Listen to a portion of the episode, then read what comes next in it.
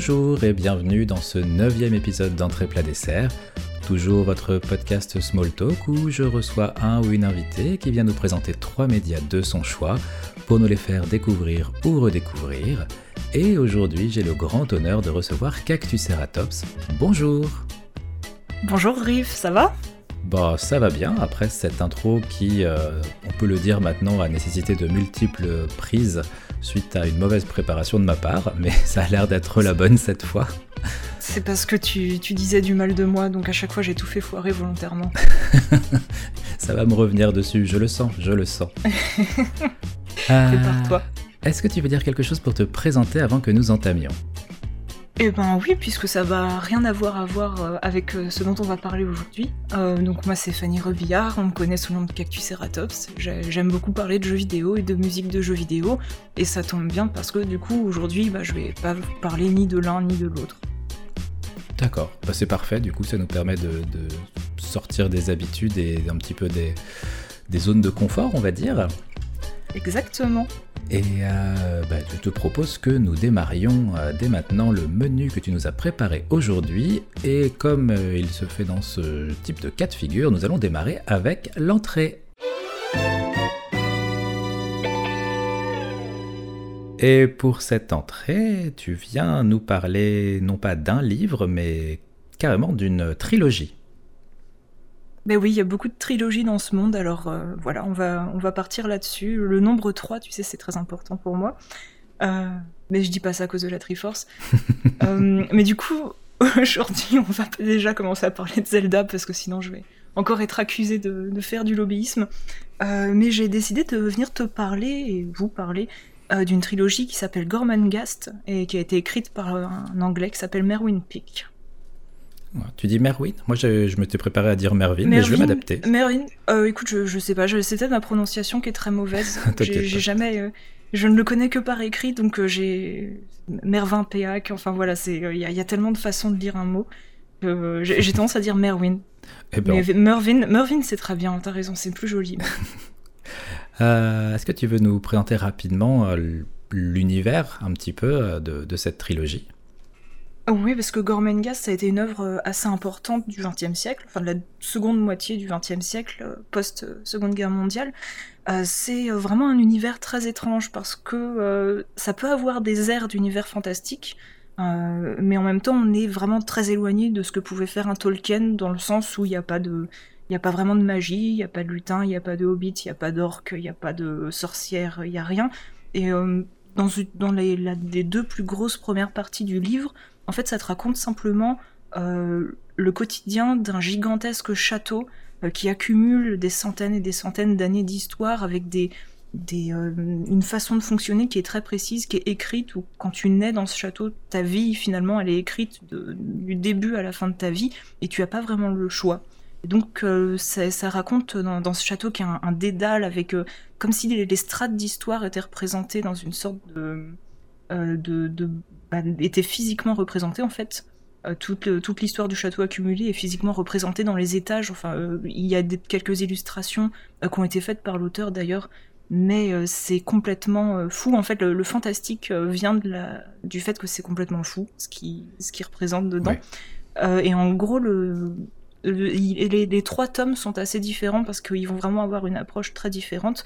Mais le premier, qui est un de ceux que, que je préfère, en fait, va te suivre plein de personnages et te montrer euh, en fait leur vie dans le château euh, marquée par un événement qui est la, naissance du prince d'enfer, le prince Titus, mhm. euh, qui est donc le nouvel héritier du trône. Et tout va partir de là et déclencher des choses qui vont mener à une certaine dégringolade, on va dire, pour certains personnages.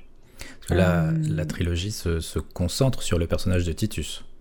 Exactement. Et ce qui est très marrant, c'est qu'en fait, le premier tome ne va pas du. Le premier tome se concentre sur Titus, mais par le regard, à travers le regard de tous les autres personnages, que ce soit sa sœur, son père, sa mère, euh, ses tantes, euh, un, cuisinier, euh, enfin un jeune, un jeune homme qui travaille aux cuisines et puis qui va pas y rester bien longtemps, Finlam, je crois, que ça soit, ou même à travers la nourrice voilà, ça va te montrer comment la naissance d'un être qui peut pas encore parler, euh, qui peut pas, euh, enfin, qui, a, pas vraiment euh, d'humanité propre, dont on va juste entendre parler pendant le, pendant le livre, va changer beaucoup de choses dans la vie de tous ces personnages. et donc c'est le premier tome en fait est extrêmement psychologique. parce que ça va vraiment être des personnages qui vont être chamboulés, alors qui vont être très heureux ou qui vont pas savoir quoi penser, notamment la, la sœur Prince Fuchsia, elle est, c'est un personnage qui est romantique par excellence, donc elle dessine, elle écrit des trucs, elle se laisse embarquer dans, dans une histoire dont je dévoilerai pas le, les et aboutissants parce que ça va être particulièrement important.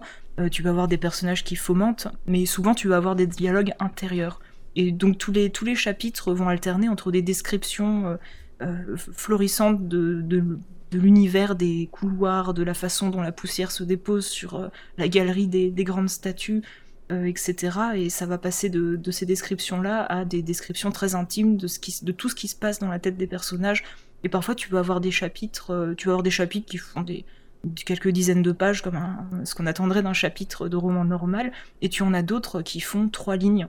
Euh, et c'était, euh, ça peut être par exemple tel personnage se sentait furieux, comment avait-on pu l'oublier Et parfois, c'est même juste ouvrez les guillemets, je ne leur pardonnerai pas. Et la fin du chapitre est comme ça. Donc voilà, le premier tome est très déroutant dans la mesure où il va mélanger plein de psychologie de personnages. Euh, et, voilà, c'est un, livre que j'ai découvert, euh, honnêtement, c'était ma belle-sœur qui me l'avait offert quand j'étais, euh, quand j'ai eu 17 ou 18 ans. Et c'était le dernier livre de toute une série de livres qu'on m'avait offert à, Noël, ou pour mon anniversaire, et je l'avais laissé un peu traîner parce que là, il me semblait étrange, etc. Et puis j'ai un jour, je me suis dit bon allez, je lis le premier chapitre pour voir quand même. Et puis j'ai lu le premier paragraphe et j'ai pas lâché le livre avant de l'avoir terminé. D'accord. Ce genre de, ce genre de choc. Donc voilà, ce premier tome est vraiment euh, incroyable. Et euh, donc c'est vraiment toute l'enfance de Titus, avec euh, beaucoup de choses qui se passent que je peux pas raconter parce que c'est vraiment des choses qu'il faut vivre en, les lisant, mais avec vraiment une galerie de personnages qui ont tous une personnalité hallucinante. Il y a des personnages que tu, pour lesquels tu vas avoir beaucoup de tendresse, il y a des personnages que tu vas haïr, mais du plus profond de toi, parce que est cet auteur, il est extrêmement bon. Et le, deuxième tome et le troisième tome, là, vont vraiment évoluer autour de Titus, euh, dans la mesure où ça reprend à son adolescence et puis ça va jusqu'à l'âge adulte, euh, sachant qu'il y a une, très grosse fracture euh, entre les deux derniers tomes, parce que le, deuxième est vraiment plus classique, ça raconte voilà son adolescence et puis tu sens que ça va ça va quelque part, on n'est plus dans le placement du contexte. Maintenant, on sait maintenant que on, connaît Gormenghast, qui est donc le château euh, dans lequel euh, vit Titus. Mhm. Euh, y a, et il y a que Gormenghast. C'est un peu une espèce d'île, c'est un monde. Il y a vaguement, voilà, il y a un village, il y a un village au pied du château où on va chercher la nourrice et où il y a des hommes qui font, qui, qui, gravent des statues à longueur de journée. voilà, il te, il décrit vraiment c'est vraiment tout est euh, une question de procédure et de ce qui doit se passer le troisième jour du sixième mois après la naissance. Euh, et, tout est dans une espèce de roulement infini, un peu ennuyeux, euh, mais qui est en train de se désagréger parce que les personnages ont perdu le sens ne savent même plus pourquoi ils font ce qu'ils font. Il y, a un côté, il y a un côté quand même un petit peu aussi bien dans la description, que ce soit la, démesure du, du, château de Gormenghast, et mhm. le, côté presque, la manière presque floue dont est décrit tout ce qui est en dehors du château, qui, qui semble. C'est ça. On n'arrive pas du tout à situer d'un point de vue euh, l'échelle en fait de, du château et de, du monde en dehors. Euh, Exactement. C'est très important. tu rajoutes à ça un, peu des, des codes d'absurde dans, dans le, le le, le, protocole qui est imposé et le style de vie qu'ont accepté euh, enfin, toutes les personnes qui vivent dans, dans, ce château. Exactement, et dès que quelque chose va en dehors de ça, il y a une scène qui n'est pas un spoiler, euh, mais qui est extrêmement importante, euh, où il doit se passer quelque chose parce qu'on doit couronner le bébé, et donc les choses doivent se passer d'une certaine façon, et en fait ce qui se passe c'est que le bébé à un moment se bouge et se débat, parce que c'est un bébé, et la, la, couronne glisse, et il y a de l'eau qui se renverse, et il se met à pleurer, alors que la cérémonie doit se dérouler dans le silence le plus total, et il y a des personnages mais qui deviennent complètement fous, et euh, parce que pour eux c'est très mauvais signe, enfin c'est même pas mauvais signe, c'est juste que ça ne peut pas arriver. Et, euh, c'est vrai qu'on a beaucoup de personnages en fait qui euh, bon, la, plupart des personnages ont leur grain de folie au, bas mot, mais on va avoir aussi des, il va dépeindre des, des stades quand même de dépression, notamment le roi, le roi d'enfer, qui, perd totalement la, boule. voilà, je, je vais pas dire ce qui se passe, mais c'est un personnage qui est constamment plongé dans une profonde mélancolie et qui, qui justement suit le protocole, mais tu sens que lui-même n'y croit pas spécialement, qui, et qu'il a d'autres choses en tête, mais qu'il n'a pas le droit d'avoir en tête à cause de son rang et à cause du rôle qu'il est censé occuper. Et voilà, y a, et en fait, tout va se désintégrer petit à petit et tu vas voir la santé mentale des gens qui, qui s'effondrent parce qu'à mesure que leur, euh, que leur univers en fait euh, perd son sens et en tout cas ne se déroule pas comme il devrait, euh, ils perdent l'espèce de sécurité dans laquelle ils étaient. Et du coup, c'est là où le tome, est, le tome 1 est très fort parce que Merwin Peak arrive à, Mervyn Peak pardon, arrive à te plonger dans, dans, cette, dans cette description où tu te sens comme chez toi, mais en, et en même temps, tu, tu te dis tu sens que les choses ne peuvent pas rester comme ça et qu'elles se et que les choses que tout est en train de se dégrader complètement. Et euh, et tu, tu, te dis mais qu'est-ce qui va se passer en fait? On est dans ce truc confortable mais euh, effectivement on va en sortir. Tu, sens que qu'on va en sortir et c'est ce qui se passe parce que le, tome 2 euh, voilà Titus grandit il suit son éducation dans les codes dans les cadres du château malgré le fait que les choses ne se soient pas passées comme prévu dans dans le tome 1 euh, et en fait, tu, te rends compte très vite, et puis plusieurs événements vont faire en sorte qu'en fait, il ne va pas du tout être le, souverain attendu et qu'il va finir par faire ce qu'il n'est pas censé faire, euh, ce qui est quitter Gormenghast. Ouais. Bah, il y, a, une unité de, de, lieux quand même qui s'installe. Déjà pour le premier tome, Titus d'Enfer, il faut, faut, être prêt à ça parce que ça peut être un élément qui peut faire bizarre pour un livre surtout qui est quand même un peu épais, euh, même si c'est que le premier tome, mais il y a une vraie. Autant entre. D'un point de vue temporel, il y a un vrai gap entre chaque, euh, chaque tome. Mais euh, mhm. niveau lieu, les deux premiers tomes sont quand même très, très ancrés euh, sur le château en lui-même, quoi. C'est exactement ça. Et du coup, il y a cette rupture à la fin du deuxième tome où même si tout le deuxième tome te pousse, tu sais que y a, le personnage n'a qu'une chose en tête, c'est de sortir du château et de voir ce qu'il y a à l'extérieur. Euh, et, ça mène au troisième tome qui est une rupture donc, mais de, pour deux très bonnes raisons. La première étant que ça ne se passe pas à Gormenghast. Mhm. Et la, la, deuxième étant que bah, tu parlais de l'épaisseur des deux premiers tomes, le troisième tome est très très court. D'accord. Euh, et, surtout, euh, ce qui se passe, c'est que j'ai pas beaucoup parlé de Mervyn Peake parce que pourtant c'est quelqu'un qui a une, une vie assez. Ah, incroyable incroyable. Il, me semble qu'il est né dans. C'est le fils d'un pasteur, si je dis pas de bêtises. Euh, mais qu'il a eu une éducation. À la base, il voulait être peintre. D'où le fait qu'on trouve beaucoup d'illustrations qui ont été faites par lui dans les livres. mais malheureusement, il y a la guerre qui est passée par là. Mais il, a, il me semble qu'il a réussi à entrer dans l'armée et à être peintre pour l'armée, si je dis pas de bêtises. Alors, il a été, en fait, il a été artiste de guerre et euh, une des choses qui, qui l'a énormément marqué, c'est euh, qu'il a été, euh, il a été dépêché en fait pour dessiner ce qui se trouvait à l'intérieur d'un camp de concentration. Il a été, il a accompagné des, des, de l'armée en fait pour l'ouverture et la découverte d'un camp de concentration et la libération des, personnes qui y étaient. Et ça a été pour lui vraiment apparemment un, élément traumatisant. Ah, ah bah oui, je, on imagine bien à quel niveau, euh, parce que c'est vrai que eux n'avaient, ils se doutaient bien qu'il y avait quelque chose qui clochait euh, euh, là-bas, mais je pense qu'effectivement ils ont, ça a été extrêmement brutal comme découverte, et il se trouve que Mervyn Peak avec ce, avait cette particularité qu'il était en fait très fragile, et c'était pas psychologique apparemment. J'avais lu, alors je ne me souviens plus exactement, mais il semblerait qu'en réalité il ait souffert d'une maladie de neurologique. Euh, vers la fin, en fait, il, euh, ces dernières années, il avait la maladie de Parkinson. Voilà, mais apparemment, il y a eu des. je, ça remonte à très loin mes dernières recherches. Je suis désolée pour ah, l'inexactitude, mais, mais il se trouve qu'il avait apparemment des, symptômes qui, qui Enfin, apparemment, Parkinson, euh, c'est une des choses qui pourrait découler en fait d'une autre maladie qui était, qui était beaucoup plus grave. Enfin, beaucoup plus grave. Une autre maladie neurodégénérative. Euh, voilà, et ce qui et en fait, il a malheureusement, il a extrêmement souffert euh, sur les dernières années de sa vie, euh, et notamment, il a souffert de démence, il a souffert, il pouvait plus du tout peindre, il pouvait plus du tout dessiner, et il avait également, voilà, quand je dis qu'il souffrait de démence, en fait, ça c'est quelque chose qu'on ressent énormément dans le dernier tome. Parce que tu, tu, parlais du côté complètement abracadabrantesque de la de la de l'architecture de Gormenghast, mais tu n'as pas vu le monde extérieur du tome 3, sauf si tu l'as déjà lu. Non, non, non. voilà, le, le, tome bah, le tome 3 c'est le monde extérieur, et moi le, le souvenir que j'en ai c'est l'enfer. C'est vraiment c'est et du coup, il y a en fait ce que beaucoup d'analystes ont dit, c'est que voilà, il y a des incohérences dans le tome 3. Il y a des choses qui sont euh, à la limite du concevable. En fait, il fait des descriptions de lieux, etc. Mais tu as du mal à te les représenter euh, mentalement parce que euh, c'est c'est vraiment on considère il considère le dernier tome comme le travail d'un homme qui était qui était en train de souffrir de démence et qui du coup n'était pas tout à fait en pleine possession de ses moyens. Ouais.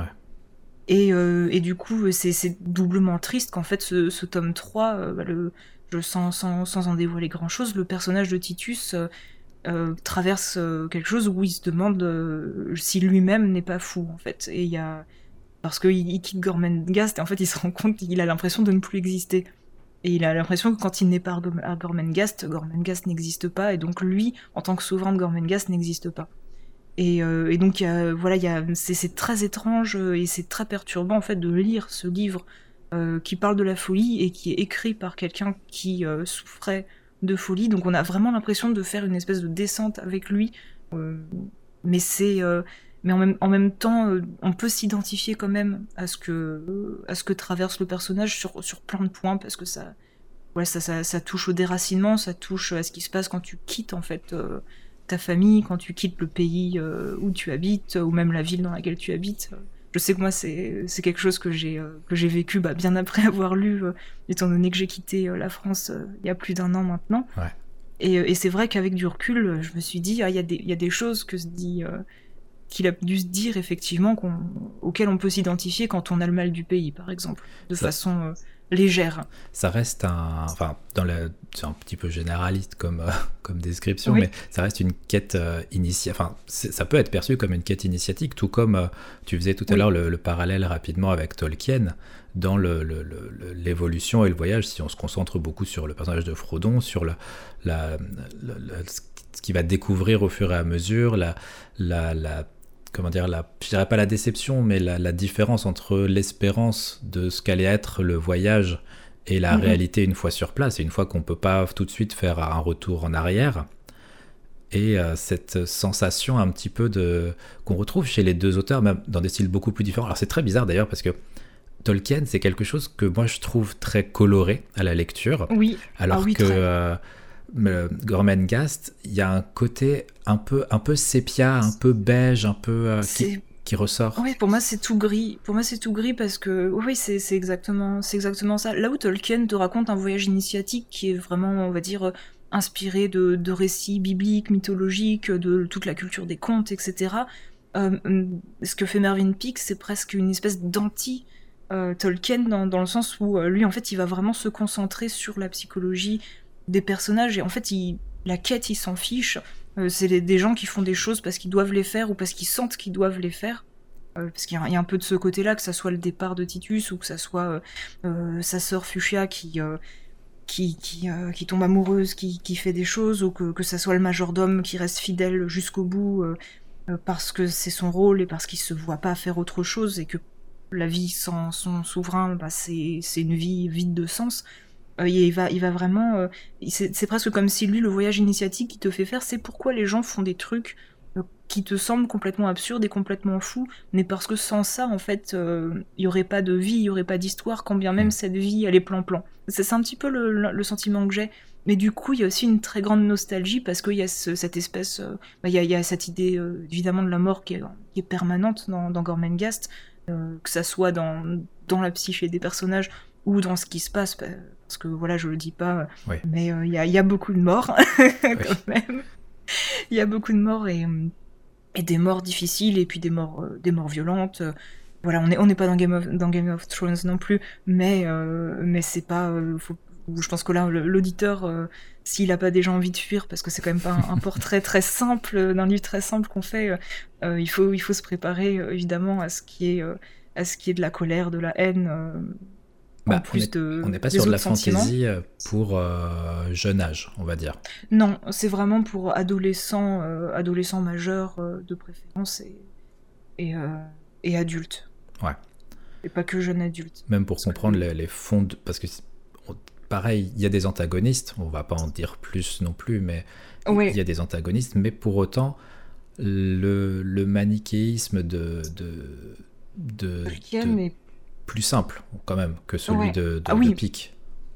Oui, voilà, parce que le, finalement, en fait, il, il, va vraiment, comme il va souvent faire parler les personnages et on va entendre leur dialogue interne, tu vois comment les personnages vont ressasser certaines choses et vont complètement euh, se monter la tête et devenir fous, ou, juste ils sont dans des situations qui sont intenables, où ils sont harcelés en permanence, enfin, où c'est très difficile. Euh, donc, euh, donc on a, t'as pas, bon, il y a, y a, le, je pense que toi tu, tu vois l'antagoniste principal euh, du tome 1. Oui. Tu, je pense que tu le connais, je ne vais pas dire qui c'est parce ah que c'est parce que il a un voyage qui est quand même impressionnant. et cet, cet, antagoniste, quand bien même tu le hais et quand bien même tu, tu, tu veux qu'il meure, peu importe ce qui lui arrive, tu, tu comprends en fait pourquoi il en arrive euh, là où il est. Et euh, d'un côté, on, peut être assez admiratif de, de, la trajectoire de ce personnage parce que c'est vraiment le type qui va s'accrocher bec et ongle et qui va, euh, qui va essayer de s'en sortir, sauf que il pourrait faire quelque chose de génial, mais il choisit de, de détruire en fait. C'est deux manières de répondre est... à la folie qui, qui, qui, voilà. qui, incombe toute personne qui se retrouve coincée dans les codes et les murs de, de Gormenghast. Voilà, donc c'est vraiment une critique, euh, c'est une critique sociale, puis ça, ça parle aussi de l'inhumanité. Euh, je sais pas si, si tu vois le, le, passage où la, la, la, la, nourrice est choisie, parce que finalement la nourrice, bah, c'est comme ça se faisait beaucoup euh, aussi dans notre monde réel. C'était des femmes qui bah, venaient de perdre un enfant ou qui avaient eu un enfant mort-né, mais t'as l'impression que certains personnages n'ont même pas le droit de ressentir, donc elle, elle perd son enfant, elle sent, elle a les, elle a les yeux secs elle se sent d'un seul coup grise et vieillie, son mari est mort, euh, on lui dit tu vas aller nourrir le prince, et, elle y va, et il n'y a pas... Euh, voilà, il y a En fait, tu, il te montre aussi comment tu passes d'une espèce d'état où, de, euh, où psychologiquement tu ne t'autorises pas à ressentir les choses, et, de, ces choses-là et du chagrin arrivent à naître des petites graines d'espoir, des petites graines d'amour, peu importe ce qui leur arrive après.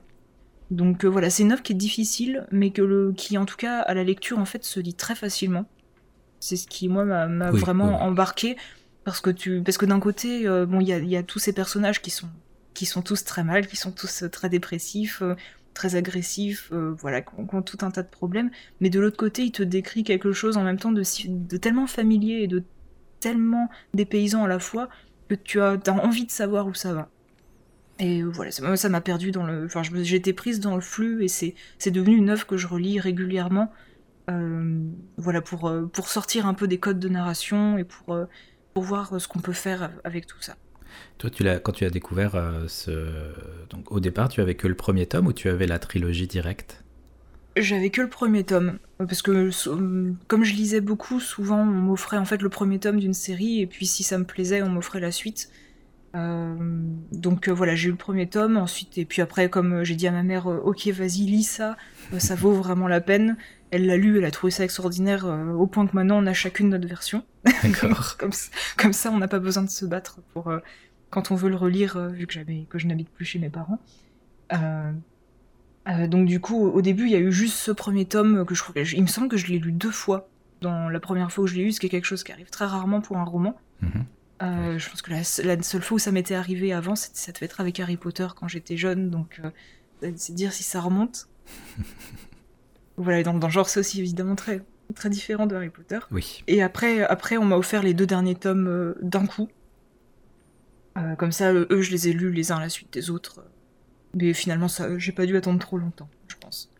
Maintenant qu'on a que tu as présenté un petit peu la, la, trilogie. Alors juste pour préciser, donc les trois livres Titus d'enfer, Gormenghast et Titus errant, euh, plus euh, apparemment des nouvelles qui seraient sorties mais a posteriori.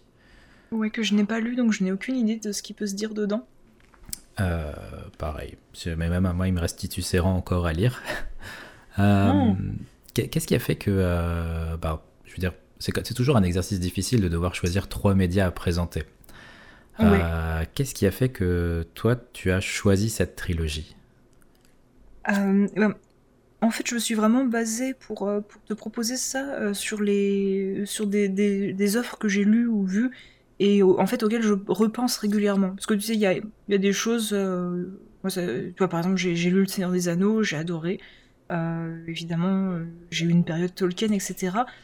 bon, j'ai pu voir les films et compagnie, mais j'y repense pas nécessairement tant que ça. Alors que Gormenghast, ça fait partie, euh, c'est quelque chose qui, pour moi, maintenant fait partie de ma vie. C'est-à-dire que régulièrement, je me dis, ah tiens, Gormenghast, euh, c'est vrai qu'il y a ce passage-là dans le livre qui est quand même incroyable. Il faudrait que je le relise pour mieux le comprendre maintenant que j'ai grandi et qu'il y a plein de choses dedans que, euh, que j'ai sans doute loupé à la première lecture.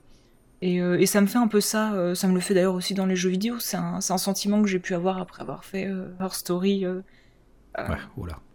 Voilà, Là, je viens de finir, je viens de terminer Telling Lies, euh, qui, est, très bien aussi, mais, euh, mais qui malheureusement souffre beaucoup du portage sur Switch pour des raisons euh, du Wii.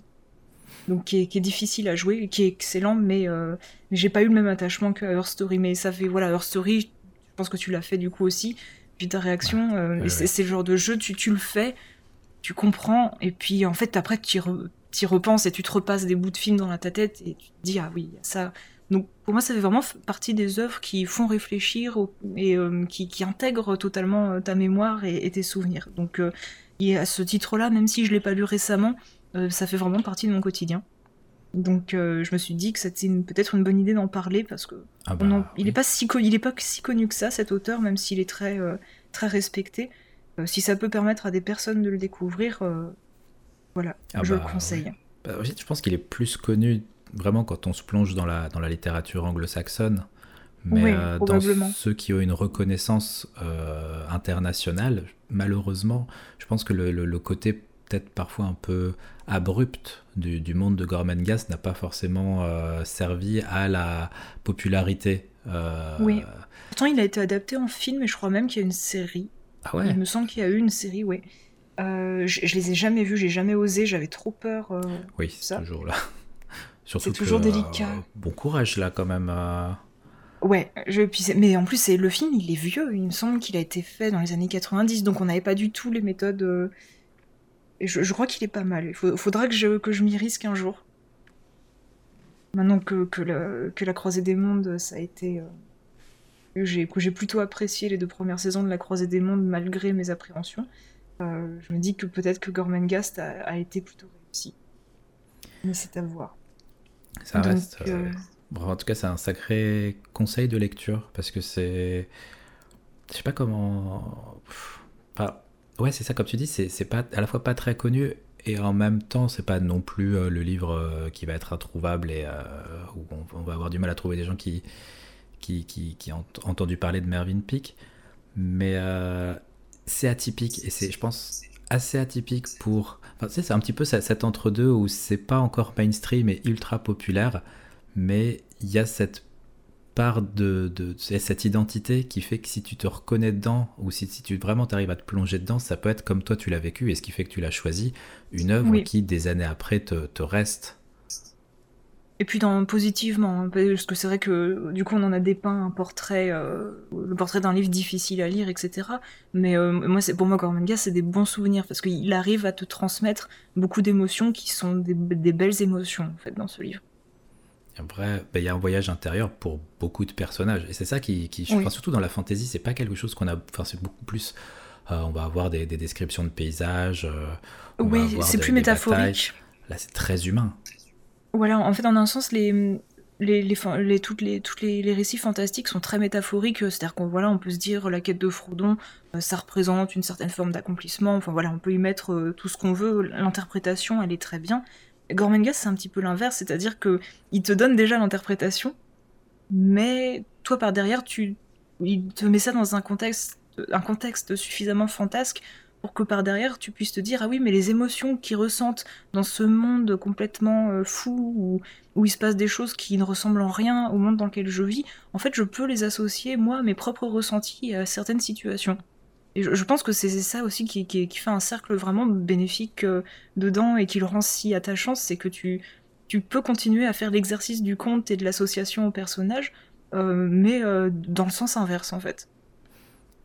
Euh, et, avec un ressenti qui va beaucoup dépendre de l'âge auquel tu lis.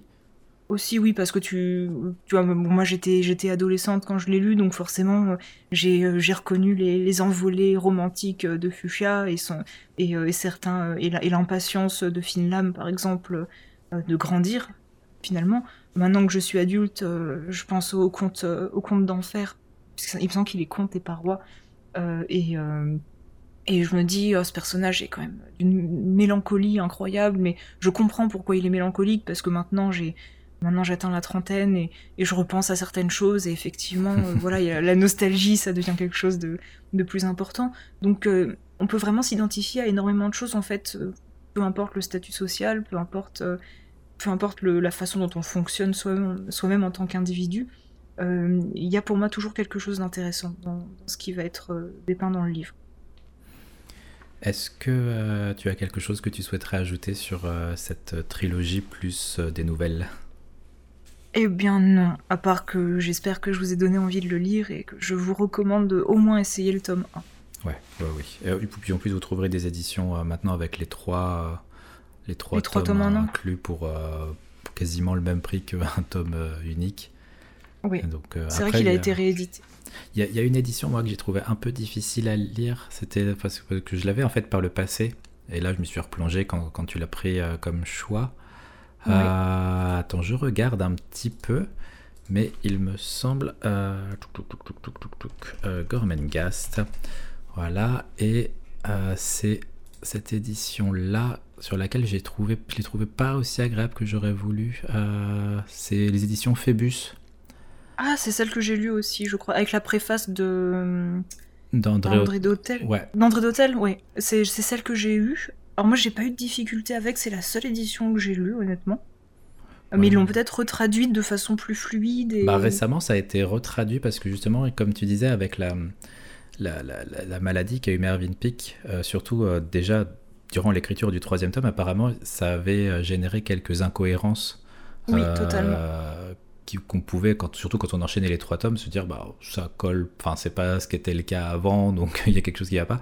Et en fait, ils ont réadapté sans pour autant détruire l'œuvre originale, ce qui est vraiment mhm. important, mais euh, ça a été euh, réadapté, euh, enfin corrigé sur certains points pour une question de cohérence. Et c'est cette nouvelle édition que j'ai commencé à relire et qui passe vraiment crème. Ah bah du coup, si la nouvelle édition passe encore mieux que la précédente, euh, voilà, vous avez le choix. Vous pouvez lire euh, soit la version euh, qui prend en compte vraiment le l'état d'esprit, enfin l'état mental de l'auteur, ou une version qui est peut-être plus basée sur le contenu et qui pourrait être aussi agréable. Il faudrait, faudrait que je me la procure. Merci de, me le dire. Donc voilà, pour moi c'était tout pour Gast. Et si vous connaissez pas bien la vie de Mervyn Peake, elle est absolument romanesque, que j'ai presque envie de dire. Mm. Oui. oui, on est d'accord. C'est un personnage de, son, de ses propres romans, j'ai envie de te dire. Ouais, c'est ça. C'est vraiment. Euh, si, si, vous pouvez vous renseigner, c'est. Enfin, voilà, quoi, entre, entre le, passage par l'armée, euh, sa, sa, jeunesse en Chine, parce qu'il est né en Chine. Oui. Effectivement. Euh, le fait qu'il a été souffleur de verre pour faire des tubes cathodiques. Effectivement. Et l'air de rien sur un CV, c'est la classe. Rien que, rien que sa page Wikipédia est euh, assez euh, plutôt développée, donc il y a moyen d'avoir une, une, vague idée du personnage euh, dessus. Mais voilà, c'est vraiment. C'est une œuvre. voilà, comme on disait, c'est ça peut paraître de la fantaisie un, peu, un peu rude, mais vraiment, vous arrêtez pas à cette définition-là qui est, qui est très sommaire et qui passerait vraiment qui, manquerait de, développer toute la, richesse du, de, cette trilogie. C'est vraiment, euh, enfin, c'est atypique, mais, euh, mais, mais sous forme de qualité, quoi. Ouais, exactement. J'aurais pas dit mieux. Eh bien, merci beaucoup pour euh, cette entrée qui contenait du coup, on va dire, trois, trois petites verrines, puisque c'était une trilogie. C'est ça, il y avait, il y avait fromage saumon, euh, épinard chèvre. Ah, voilà, ciboulette, épinard chèvre évidemment. Euh. et puis le, dernier, le dernier c'est un peu une petite tartine de, pain d'épices avec du foie gras et du chutney de, de figues. Allez. Parfait. c'est pas très vegan, je suis désolée. Mais c'est parfait. J'ai arrêté de manger du foie gras, mais voilà. C'est très très bien. Heureusement que j'ai déjà mangé avant l'émission, sinon je serais, je serais en train de s'éliminer sur le micro. Il est, il est bientôt, il est 11h ici, donc il va bientôt ah être l'heure de déjeuner. Mais, j'ai pris un gros petit déj, donc euh, je, Tu vas pouvoir tenir. je vais tenir pour le, pour le plat principal et, le dessert qui, qui vont faire une petite rupture avec ce qu'on a dit déjà. D'accord. Alors du coup, je vous propose que nous enchaînions avec le plat.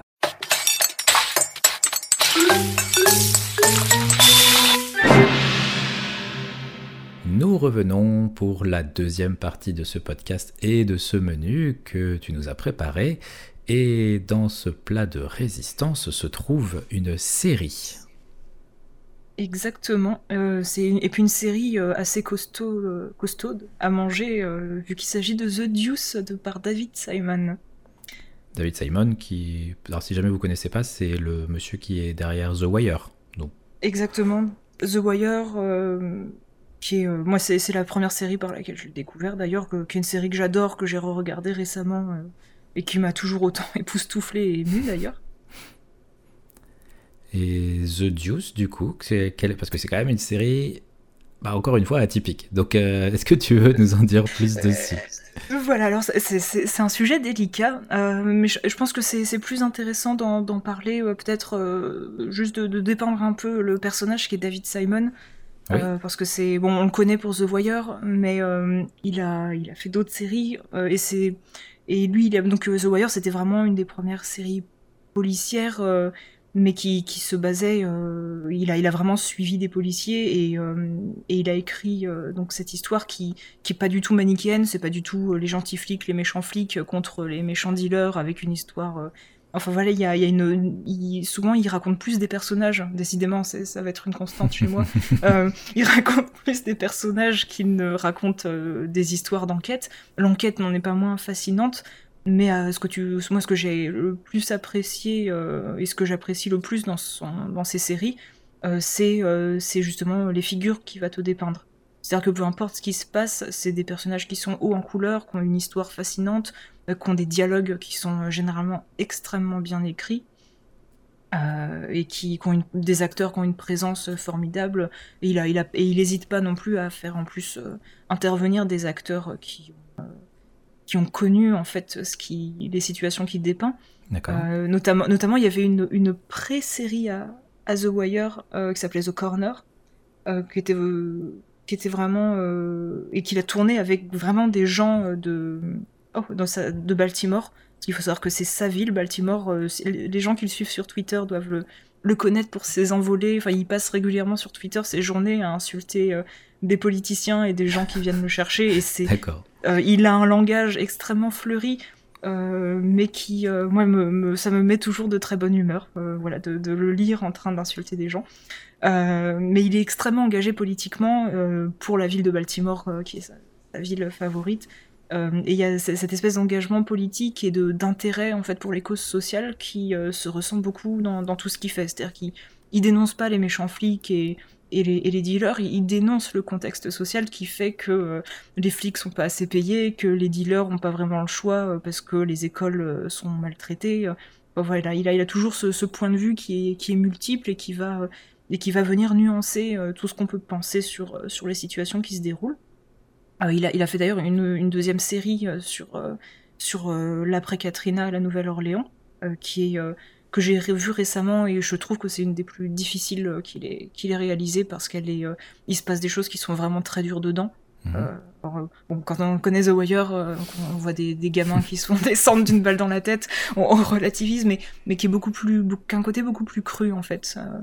Euh, et qui est euh, voilà qui moi m'a m'a traumatisé parce que il a ce côté en même temps il te dépeint la Nouvelle-Orléans que qu'il aime et qu'on aime et de l'autre côté il dépeint la misère humaine la misère sociale euh, les, les, gouvernements qui font rien les gens qui qui vivent dans des maisons qui sont encore moisies deux ans après parce qu'il n'y a pas de fonds parce que les assurances font tout pour voilà il, il raconte le, le, scandale humanitaire que ça a été et donc, ces dernières années, il a, il a sorti en plusieurs saisons The Deuce, qui se passe à New York, pour changer encore de ville, et hmm. qui se consacre uniquement en fait sur l'évolution du commerce du sexe. Donc, qu'est-ce que c'est de... qu'est-ce que j'entends par là? C'est c'est qu'en fait, il va suivre la vie de, plusieurs personnages qui vivent dans le, quartier, le fameux quartier de The Deuce. Et donc, il va y avoir euh, un patron de bar euh, qui est euh, qui est mêlé avec des trucs dans la mafia. Il va, il va, suivre le quotidien des prostituées, qui vont être des personnages extrêmement importants. voilà, et ça, ça commence au milieu des années 60-70, si je dis pas de bêtises. ouais. Et j'ai une très mauvaise mémoire des chiffres et des dates. Donc la, la saison 1 se passe sur, à cheval sur 1971 et 72. Voilà, donc début des années 70. Euh, et là, euh, donc euh, il te dépeint en fait la, prostitution telle qu'elle était à l'époque. Il y a énormément de travail qui a été fait par derrière. Donc, mais c'est pas une prostitution fantasmée. Par contre, c'est tu vois des choses qui sont extrêmement crues, mais tu, mais il va pas. c'est pas vraiment du cinéma à grande sensation. voilà, c'est, il a cette façon brute en fait de dépeindre la réalité et qui du coup euh, rend, rend ça assez intéressant euh, à voir. Et en fait, il va partir de là du début des années 70 et il va te montrer comment tous ces personnages vont évoluer. Et notamment, euh, il va y avoir l'arrivée de la vidéo, il va y avoir l'arrivée du film pornographique. Au passage, il va te glisser évidemment des petites choses sur la condition des gays à cette époque qui était très complexe. Il va y avoir la façon dont la police, la, police des mœurs euh, traitait euh, les questions de prostitution et comment, euh, comment le problème en fait n'était jamais enrayé. Il va te glisser l'arrivée des salons de massage entre guillemets. Et donc tu vas vraiment voir tous ces personnages qui vont passer de prostituées dans la rue à actrices porno ou qui vont. Il y en a une qui est incarnée par Maggie Gyllenhaal qui est notamment une des deux réalisateurs de de la série. Elle a, elle a joué un rôle très important là-dedans. Euh, et du coup, euh, comme à son habitude, euh, voilà, bah, il va te, il va te dépeindre par l'évolution de personnages et de situations qui sont difficiles et qui sont, d'un point de vue sociétal, très choquants et généralement très stigmatisés. il va te montrer comment tout ce petit monde est enfermé dans une espèce de boucle dont il est très difficile de sortir. alors par contre, oui, vas-y, excuse-moi. Ça, se présente. Euh, alors là, pour le coup, je, ne connais absolument. Enfin, je me suis renseigné pour, euh, pour l'occasion, mais je n'ai jamais vu un seul épisode.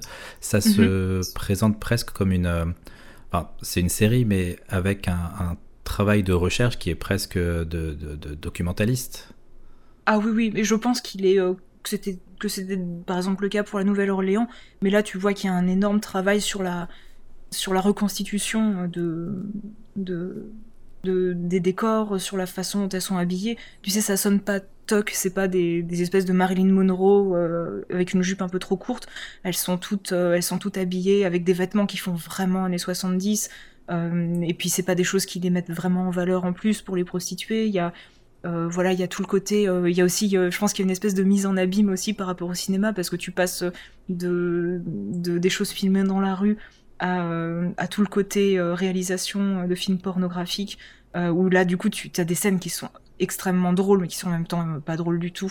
Euh, ce qui se passe derrière la caméra où en fait il va te montrer bah, comment ça se passe en plateau de tournage quand on tourne un film pornographique. Donc tu vas voir le quotidien des acteurs porno et leurs petits, leurs petits problèmes. Tu vas voir énormément de, de questions où en fait il va il euh, tu vas avoir euh, notamment une prostituée qui va évoluer qui va devenir euh, totalement qui va devenir féministe et qui va entrer dans des groupes qui visent à interdire la, pornographie et à interdire bah, la prostitution évidemment qui est déjà interdite de toute façon mais voilà qui va essayer de faire du travail de terrain avec d'autres femmes et avec des médecins pour sensibiliser les prostituées et même les macs même si ça se passe pas aussi bien qu'elles le voudraient pour essayer de les ne serait-ce que de, donner des traitements euh, contre les MST aux prostituées euh, pour essayer de à euh, un moment tu vois il y, a un dialogue où ils, où ils, font, ils te font comprendre que ils veulent avoir des médecins avec eux pour, pour faire du travail de terrain parce que souvent les médecins que vont voir les prostituées en hôpital etc abusent largement de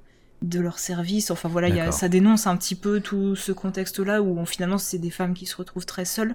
Et donc par derrière, euh, il y a un, discours, euh, le discours qui se détache en fait, une, sans être, euh, même s'il y a un côté très contemplatif avec David Simon, en fait, il y a pas vraiment de jugement, même s'il y a des personnages que tu vas détester totalement. Il y, a, aussi beaucoup de personnages où, où tu, te dis, oui, d'accord, il, fait ce choix-là, ou elle fait ce choix-là à ce moment-là, mais ça s'explique parfaitement par la situation. je comprends son dilemme. Euh, et donc, du coup, voilà, les, personnages, une fois de plus, sont pas du tout manichéens, mais il va y avoir une évolution vers un, discours qui, finalement, euh, moi, que j'ai trouvé assez féministe, mais qui va lui-même faire une critique du féminisme. À savoir qu'en fait, il va, il, va, y avoir un point dans la série où il y a plusieurs formes de féminisme qui vont s'opposer. Et, là, il y a, il y a, des scènes qui sont euh, euh, vraiment, si tu peux juste voir ces scènes que je trouve incroyables, des scènes de débat entre justement une ancienne prostituée qui s'est émancipée, qui est passée par la carrière d'actrice porno et qui maintenant est réalisatrice et qui a essayé de réaliser euh, le premier porno artistique, on va dire, euh, et surtout le premier porno où c'est plutôt les femmes qui vont avoir le dessus, et qui vient expliquer à un groupe de féministes qui, elles, sont totalement contre ça, et, et elle vient leur expliquer sa démarche en disant pourquoi, pour elle, il est important que les femmes s'approprient euh, leur corps, s'approprient l'image de leur corps, etc., et la pornographie, et du coup c'est une démarche importante. Et euh, la réponse qu'elle va se prendre en face est extrêmement violente, euh, à savoir qu'on va lui dire oui mais toi ma mignonne tu t'en es sortie, d'accord c'est très bien, mais, mais toutes ces filles que, que tu crois sur les tournages depuis 15 ans, elles sont devenues quoi? Et du coup, elles se, enfin voilà, il y a, t'as des espèces de grandes chutes, elles tombent de très haut. Il y a des débats, il y a énormément de questions qui sont posées sur euh, voilà sur le jugement de la société, sur euh, parce qu'elle parce que elle, elle est pour la libération sexuelle et donc euh, elle dit mais si on rejoint les politiciens qui veulent interdire tout ça avec le puritanisme, on est en train d'encore plus enfermer la femme dans sa condition. Donc c'est il y a, y a, un discours qui est très complexe et que je trouve qui est extrêmement réussi, ce qui n'était pas une évidence parce que c'est c'est un sujet qui encore aujourd'hui est quand même assez sensible, on va pas se, le cacher. mais il arrive à en parler très bien à travers tous ces personnages.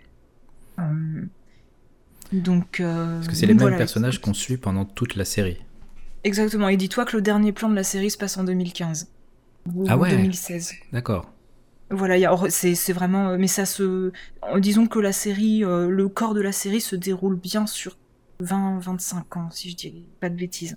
Donc tu vas vraiment, tu vas suivre des personnages qui vont avoir des histoires, encore une fois, qui sont absolument géniales. Euh, il va y avoir aussi euh, tout un gros pan euh, sur, sur l'arrivée du sida et le mal que ça a fait dans le milieu homosexuel, mais évidemment aussi sur les tournages.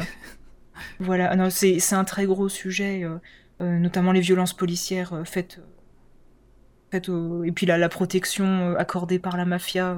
voilà, il y a des histoires de mafia parce que du coup il y a un petit côté les sopranos parfois, mais mais sopranos doux parce que c'est pas vraiment le cœur du, du truc. Euh, et du coup, il y, a des, y a vraiment des performances d'acteurs aussi qui sont extraordinaires. Et, euh, rien que pour ça, je le recommande parce qu'il y, a des, y a des scènes qui sont, euh, il y a des scènes qui te brisent le cœur totalement. Il y a des scènes qui sont aussi assez violentes. Euh, c'est pas, alors là pour le coup, c'est interdit au moins de 18 ans. interdit au moins de 21 ans parce que il y a des scènes de sexe qui sont extrêmement précises, on va dire. Explicite. c'est plus qu'explicite. D'accord. voilà, non, non, c'est c'est vraiment, sans, trop de voyeurisme, j'ai envie de te dire que tu vois autant d'hommes que de femmes nus, euh, et autant d'hommes que de femmes dans, des situations euh, de soumission ou quoi que ce soit. Euh, mais c'est quand même, voilà, il faut, il faut garder en tête que c'est une série qui parle de sexe. donc forcément, il y a du sexe. Et c'est pas du sexe romantique, c'est pas du sexe... voilà, c'est du sexe qui est marchandé, c'est du et euh, la, question, euh, voilà, la question n'est pas de, savoir euh, à qui la faute ou qu'il faut punir, mais plutôt de savoir pourquoi, pourquoi ça se déroule comme ça. De, montrer en fait cette, cette réalité qui n'est pas forcément connue par les personnes extérieures, comme, pour, bah, comme il l'avait fait dans, The Wire sur le, milieu policier ou, ou l'autre série sur l'après l'après Katrina, sur, parce que nous, les images qu'on va avoir, ça va être soit, enfin, ce qui va arriver par les médias, mais le, pour le coup, là, il y a un travail même de. Euh, est-ce que tu sais s'il y a. Parce que, comme tu dis, ils se renseignent. Donc, euh, il y a des personnes, justement, qui étaient dans, dans ce milieu, dans ces années-là, qui ont participé à l'écriture ou à. Pour, pour que justement ça ce soit le plus, euh, le plus fidèlement le plus fidèlement reproduit dans, dans la série là-dessus, là-dessus, je ne sais pas parce que bon, le, ce qui, ce qui te montre aussi, c'est la façon dont, la, dont ces personnes ont été laissées de côté, oubliées. Et en fait, il y a énormément de personnages qui ne vivent, euh, on va dire, qui vont pas vivre pendant toute la série. je, ne sais pas s'il a cette fois collaboré avec des personnes, parce que dans The Wire, il y avait notamment une des actrices qui, qui avait fait de la prison pour avoir tué quelqu'un. Et qui joue un personnage qui tue quelqu'un. Donc il y avait cette espèce de sens de la réalité très terre à terre et des personnages qui, qui étaient parfois issus de Baltimore et joués par des gens de Baltimore. je sais plus, il, me semble que le personnage d'Omar Little a peut-être pas eu euh, cette trajectoire-là, mais c'était pas euh, du tout. Voilà, c'est un personnage. Euh, l'acteur lui-même est très, très spécial. là, je, sais au moins que pour la série, il y avait un coach ou une coach qui était uniquement consacrée aux questions de la représentation sexuelle et au fait et à la question de la sexualité sur les tournages. Donc il y a eu un, travail très poussé de ce point de vue-là. Mhm. alors c'est un peu gênant, on en parlait avant d'enregistrer, mais c'est vrai que les deux principaux acteurs de la série et, producteurs, c'est du coup Maggie Gyllenhaal euh, et James Franco. Malheureusement, Franco, euh, malheureusement, euh, dans le sens où c'est triste, vu le, la portée de cette série, apparemment, est dans des histoires où il est accusé de, de harcèlement sexuel de façon assez grave. Ce qu'on a découvert juste avant l'enregistrement. Voilà, j'ai découvert ça avant l'enregistrement et c'est. Bon, mais j'ai envie de dire, rien que pour Maggie Gyllenhaal, déjà, ça vaut, c'est quelque chose d'intéressant à regarder parce que c'est plutôt son personnage à elle qui va être euh, qui va s'intéresser à ces questions-là. Lui, il joue un euh, voilà, il va il joue des un patron de bar. En fait, il joue deux personnages, il joue un frère euh, deux frères jumeaux, un frère jumeau. Il joue l'un et l'autre. et là-dessus, il y a une performance d'acteur qui est, qui est extraordinaire et puis qui est évidemment assistée à la technologie parce que on, le voit qu'il se donne des claques dans le dos, donc ça fait ça fait très bizarre, mais c'est extrêmement réussi. Euh, et du coup, je, je sais plus d'où on était parti. Euh, et Maggie Gyllenhaal a son rôle dans la série? Voilà, elle a un rôle et c'est vraiment un rôle extrêmement important. Euh, puisque c'est elle qui joue euh, donc une prostituée qui ça va être une de celles qui va traverser on va dire le plus qui va traverser l'histoire en gros. Une des rares qui survit malheureusement. Et qui va donc vraiment elle va vraiment faire la transition parce qu'elle elle a un statut qui est un peu particulier. Toutes les autres prostituées ont un Mac évidemment euh, qui sont tous plus ou moins des connards.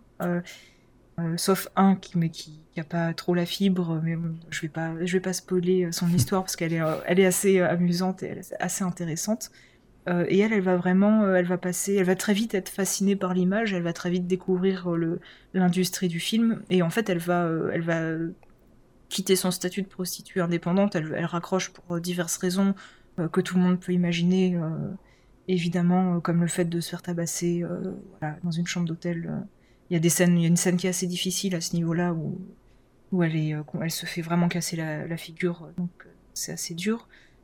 et elle passe en fait sur les plateaux de tournage où elle, où elle finit par passer derrière la caméra, parce que c'est ce qui l'intéresse, et donc elle, c'est une des seules qui parvient à s'extirper de là, et elle devient réalisatrice, et donc elle, essaye de, faire des films qui, ont un sens. Elle a une relation avec un, cinéaste, euh, enfin une, relation amicale euh, avec un cinéaste qui, essaie de la soutenir, mais qui lui est surtout là pour faire de l'argent. Donc, euh, en gros, elle débarque toujours dans son bureau avec ses grandes idées, avec ses grands, ses grands trucs esthétiques, et lui lui dit mais mais je comprends pas là sur ce montage, euh, pourquoi tu me rajoutes euh, un volcan en éruption alors qu'on est en train de tourner un film de cul. Et elle lui dit mais c'est pour euh, qu'on ressente ce qui se passe à l'intérieur. Il lui dit mais il lui dit mais on s'en fout de ce qui se passe à l'intérieur. Les gens ils veulent un gros plan sur les sur les fesses de l'actrice. Enlève-moi ça. Enfin il y a des il y a des dialogues qui sont très drôles avec elle et avec ce personnage. Il y a aussi voilà toute cette réflexion sur l'engagement féministe. Qu'est-ce que c'est de s'émanciper et surtout qu'est-ce que c'est d'aider des femmes qui sont en difficulté? Parce que ça, va être un, thème qui est récurrent, c'est-à-dire euh, euh, comment il y a certaines prostituées qui, ont, qui sont clairement dans un syndrome de Stockholm euh, avec leur, leur Mac, et tu as, as quelques mains tendues qui essayent de, les aider, notamment un personnage qui s'appelle Abby, qui, est, super, mais qui est très, très en dehors de, de ça. Et, donc euh, voilà, elle va passer derrière la caméra, devenir réalisatrice et, elle va finalement réussir à passer dans, le monde du film euh, normal au sens du euh, film respecté. Et, donc c'est vraiment un des rôles les plus importants. elle et James Franco sont vraiment les deux personnages qu'on voit le, plus à l'écran au final. Ça, ça, reste quand même une, une série où il faut être dans des bonnes dispositions avant de se dire qu'on va se lancer là-dedans.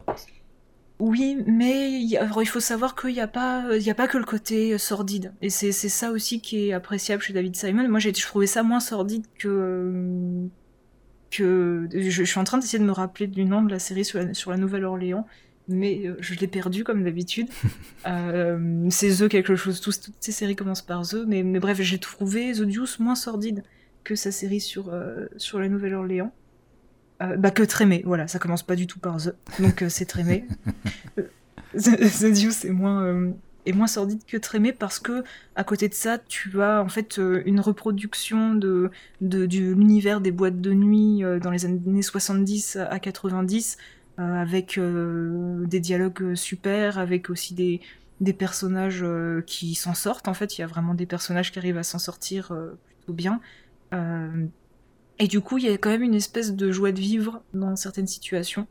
Euh, tu as aussi, voilà, euh, parfois, hum, ce qui est, super intéressant, c'est que aussi avec David Simon, comme d'habitude, il est vraiment plus axé sur les personnages que sur, euh, la trajectoire générale, même si la trajectoire générale de, la série, elle est très bien. et parfois, en une scène, il arrive à te faire imaginer totalement un personnage et à te faire l'aimer alors que ce personnage n'existe pas. Et il y a notamment voilà, cette scène où tu vois une prostituée qui, qui va chez une autre prostituée pour boire un verre après le, boulot. Et euh, et euh, il y a une y a une y a un blouson en cuir posé sur une veste, euh, enfin plutôt en daim.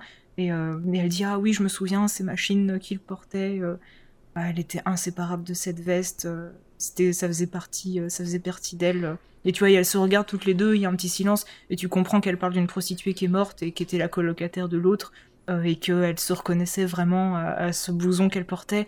elle dit oui, puis elle avait ce, elle portait du Chanel 5. Euh, il y avait ce parfum, et tu elle, puis elle prend, elle prend la veste, elle l'arnive, elle dit oh, il y a toujours son odeur. Et l'autre lui dit bah écoute, vas-y, prends cette veste. Moi, moi, elle m'ira pas parce que je suis taillée XXL et toi, elle avait ton gabarit.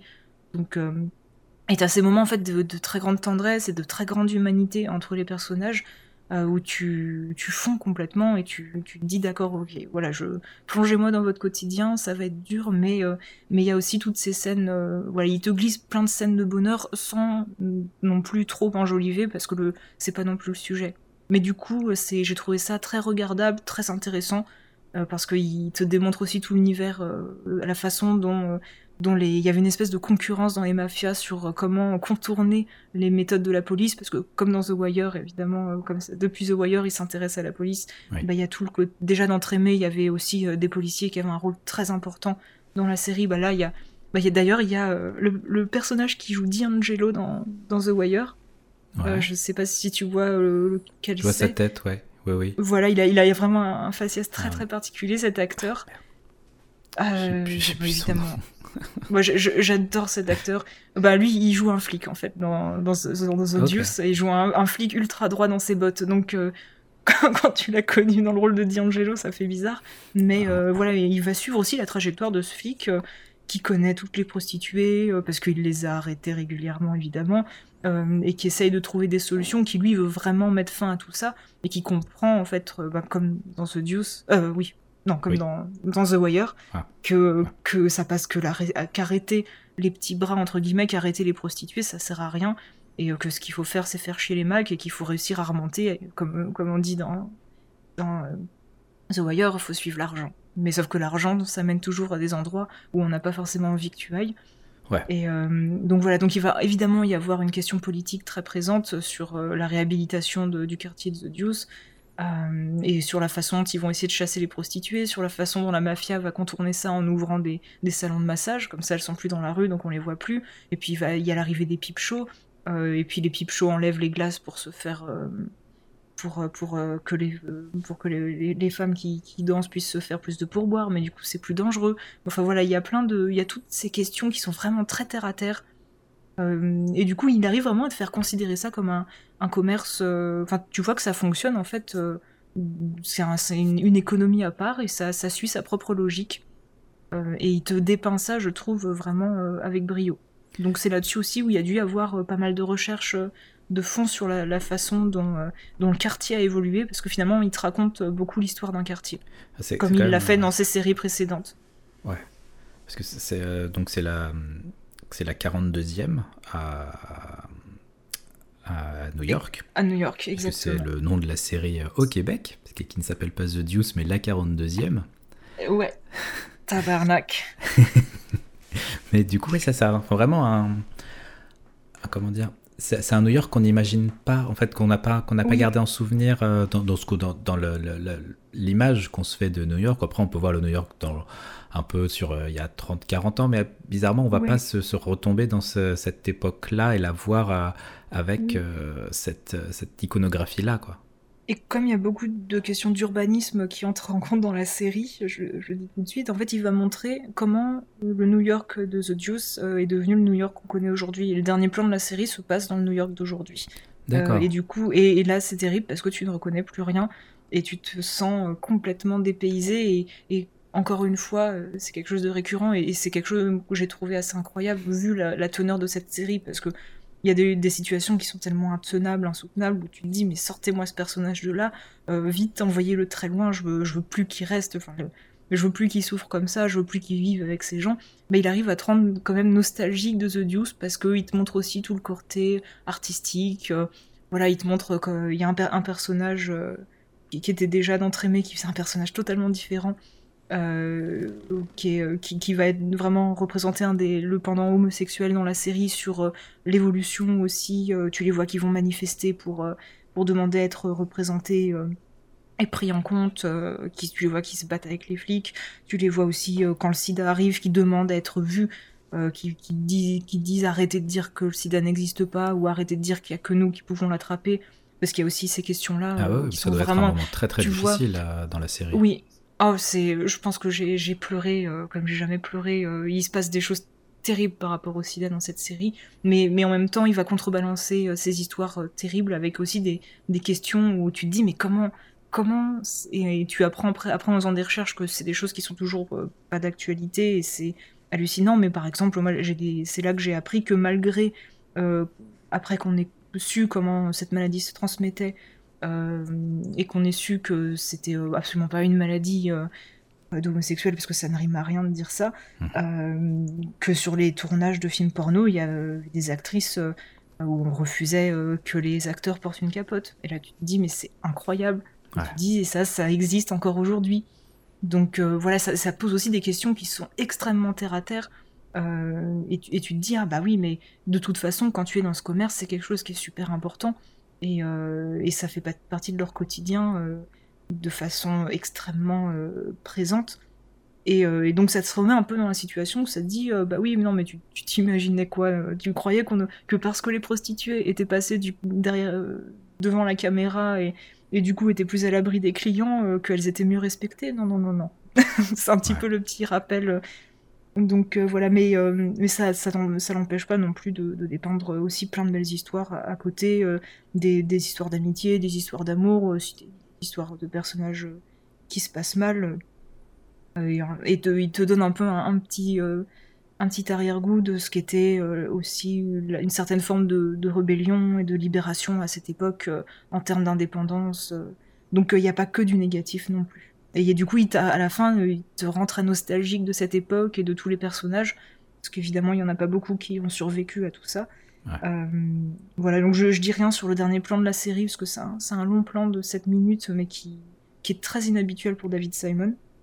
Euh, mais que, qui vaut vraiment la, la peine d'être vu. Et moi, avec le, tout le poids de la série derrière, ça m'a beaucoup, euh, ça m'a beaucoup touché, quoi qu'il en soit.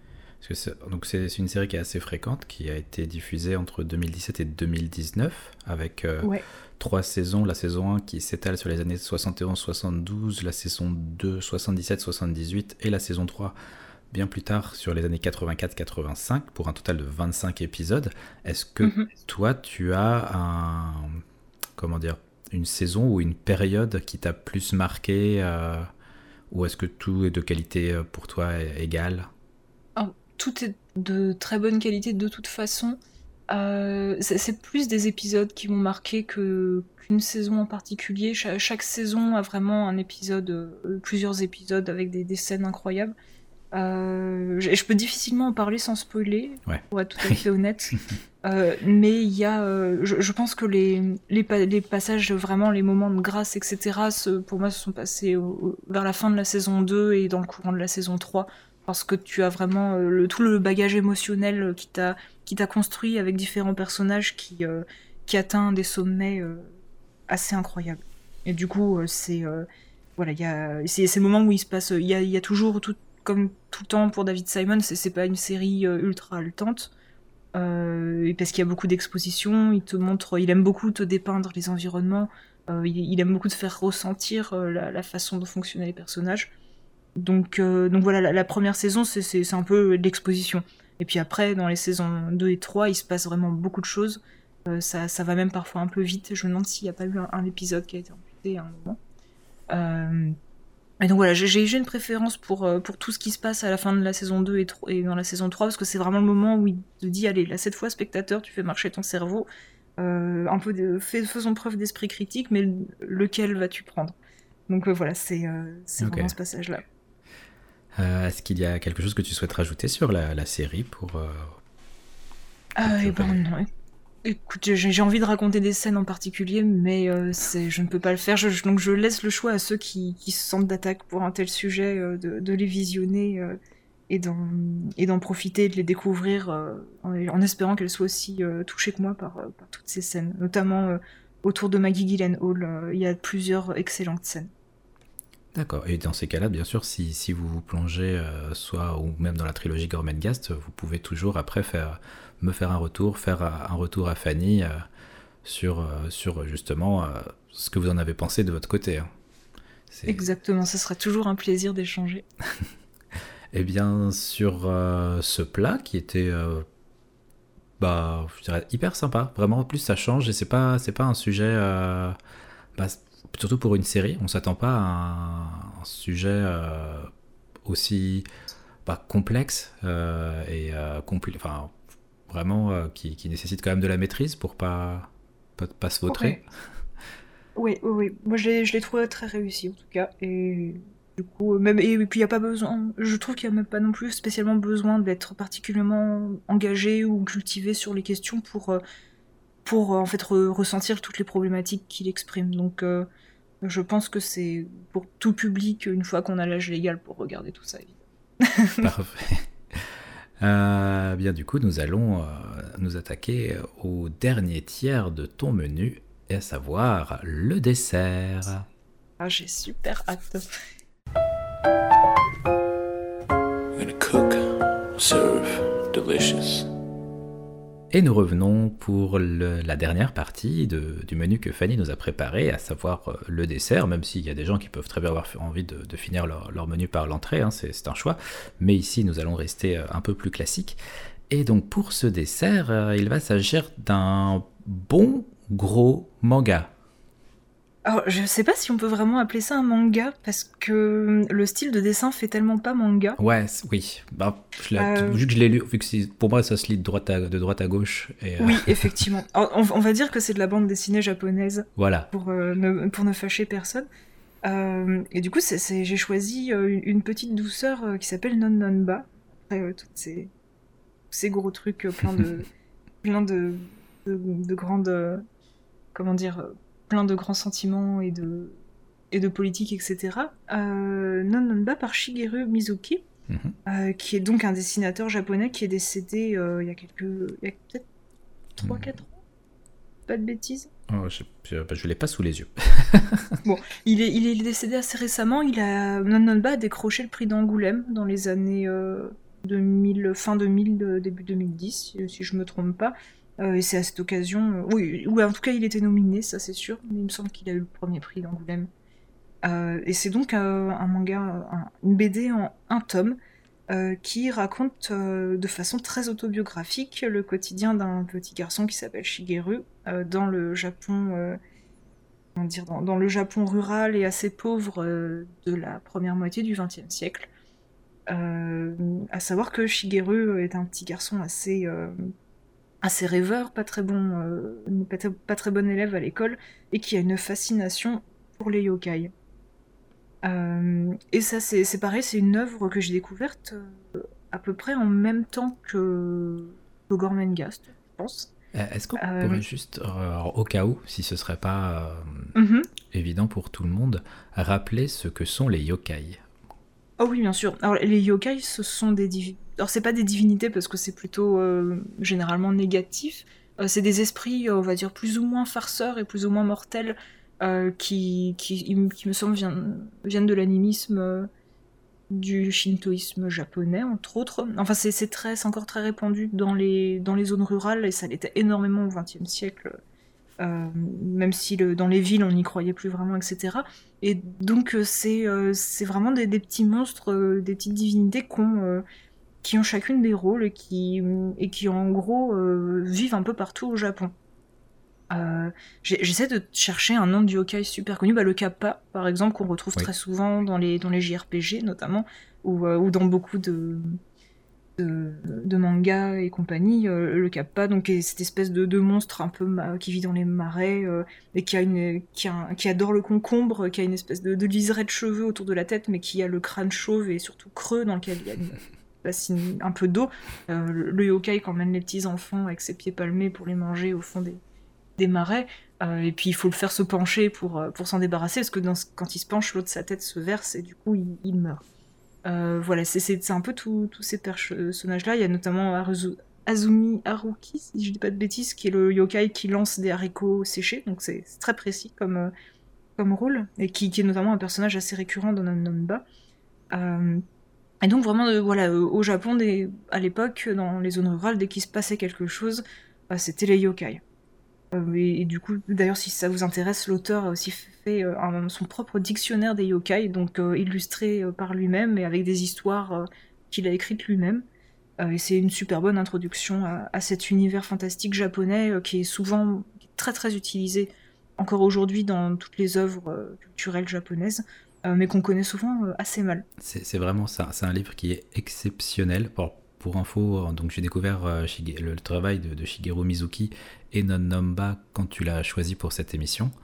Et mhm. j'ai tellement aimé euh, l'univers dépeint dans, dans, cette, euh, dans, dans cette BD que euh, derrière je suis retombé sur le, dictionnaire des yokai par donc toujours Shigeru Mizuki qui donc il y a à la fois ses dessins qui sont absolument géniaux pour, pour vraiment visualiser les, les, les, atypies un peu anthropomorphiques, un petit peu. Enfin, c'est très. Ah, ouais, un petit peu animiste aussi, comme tu disais. Euh, et euh, des histoires, en fait, parce que chaque yokai est un petit peu un mini-conte du folklore japonais. Euh, c'est exactement ça. peu Pour expliquer les, soit des, des, des, croyances pour soit un petit peu un peu, un peu version père fouettard pour les enfants passage, mais pour des, bêtises très précises. Euh, ou euh, des choses du quotidien euh, qui vont plus s'apparenter à un peu de la superstition, mais enrobées par un côté, euh, comment dire, de conte et un peu onirique. Et c'est hyper sympa, quoi. Ouais.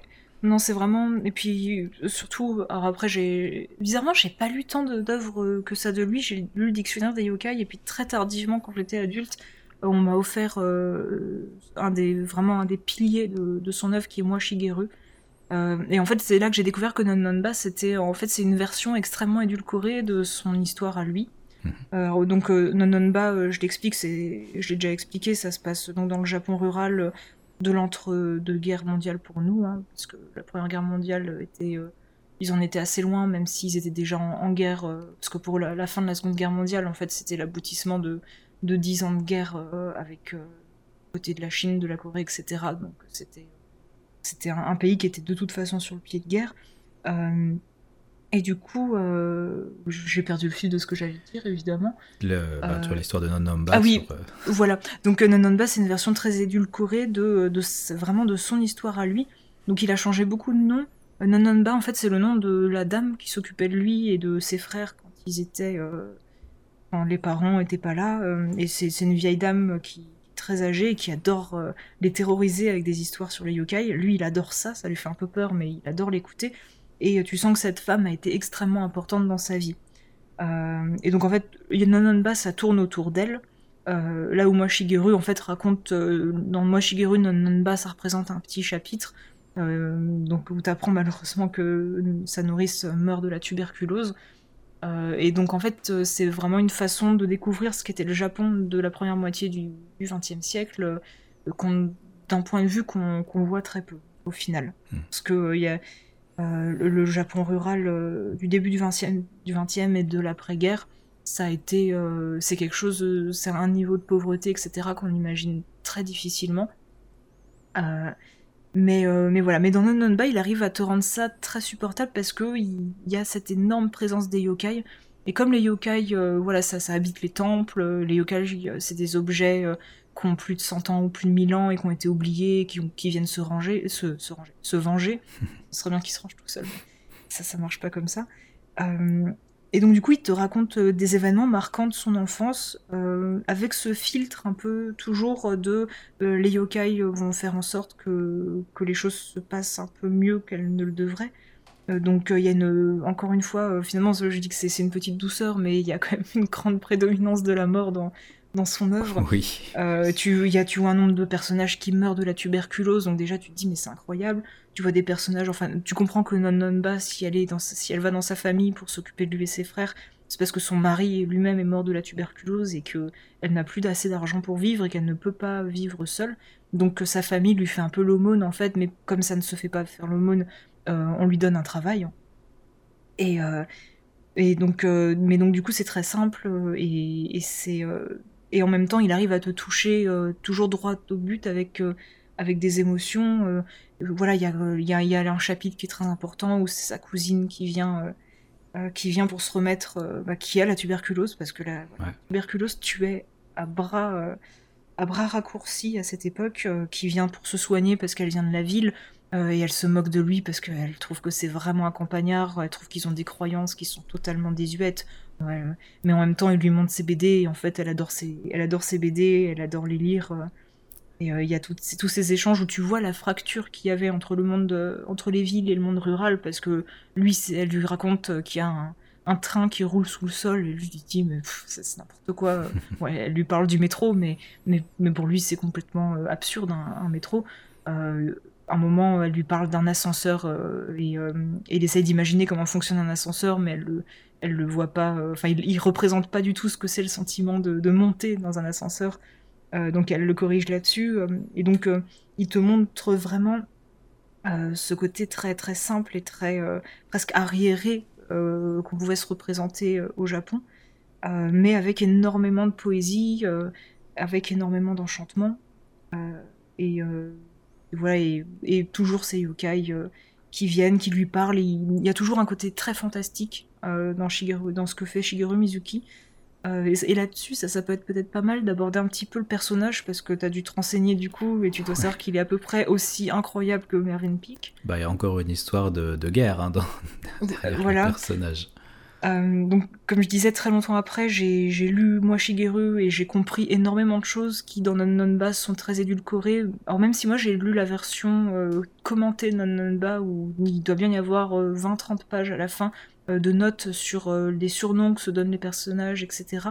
Euh, et notamment, en fait, tu te rends compte que tous les jeux qu'il fait avec, ses, avec les autres enfants, c'est des jeux de guerre. Ouais, bah oui. Ouais, ouais. qu'il y a des luttes, enfin voilà, et qu'ils font, ils se font des choses qui sont extrêmement cruelles. Alors, bon, la cruauté entre enfants, c'est, quelque chose. Bon, ça en un... ça, il n'y a pas besoin de venir de la campagne pour, pour la connaître. Il y a un petit côté un peu guerre des boutons dans la. Voilà, c'est très guerre des boutons, ils se mettent, euh, ils, se, ils se déshabillent et ils, s'écrivent des trucs. Euh, voilà, c'est, euh, c'est très violent, ils se donnent des coups de bâton. et, tu, et puis ils chantent surtout des, des chants militaires. Et en, fait, ce qui se passe, c'est que, il, ça, il l'explique beaucoup plus en détail dans Moi Shigeru. Le, le, Japon était dans une politique de, de surengagement, de surnationalisme, de toute façon, à cette époque, pour préparer les enfants très très jeunes à devenir militaire et à aller se battre pour la patrie. Hmm. Donc, euh, l'air de rien, derrière tous ces côtés très, euh, très fantastiques, etc., euh, il y a une critique sociale, enfin, il y a une, une, réalité sociale qui est très bien dépeinte par rapport à, à Non Nonba. Et qui qu'il a ensuite faite dans une version plus adulte, c'est-à-dire avec beaucoup moins de présence de yokai, etc. Et donc Shigeru Mizuki, il faut savoir que comme il s'est dépeint lui-même dans Non Nonba, c'est un très mauvais élève. Euh, donc il a absolument aucune chance de faire des hautes études, contrairement à, un de ses, à ses frères. Euh, d'ailleurs, un de ses frères est mort à la guerre. Je dis ça, mais en fait, lui, très vite, il a laissé tomber l'école parce que tout ce qu'il voulait faire, c'était peindre et dessiner. Euh, la peinture et le dessin, à cette époque, c'était un petit peu le, le, cadet des soucis des parents et, de l'État.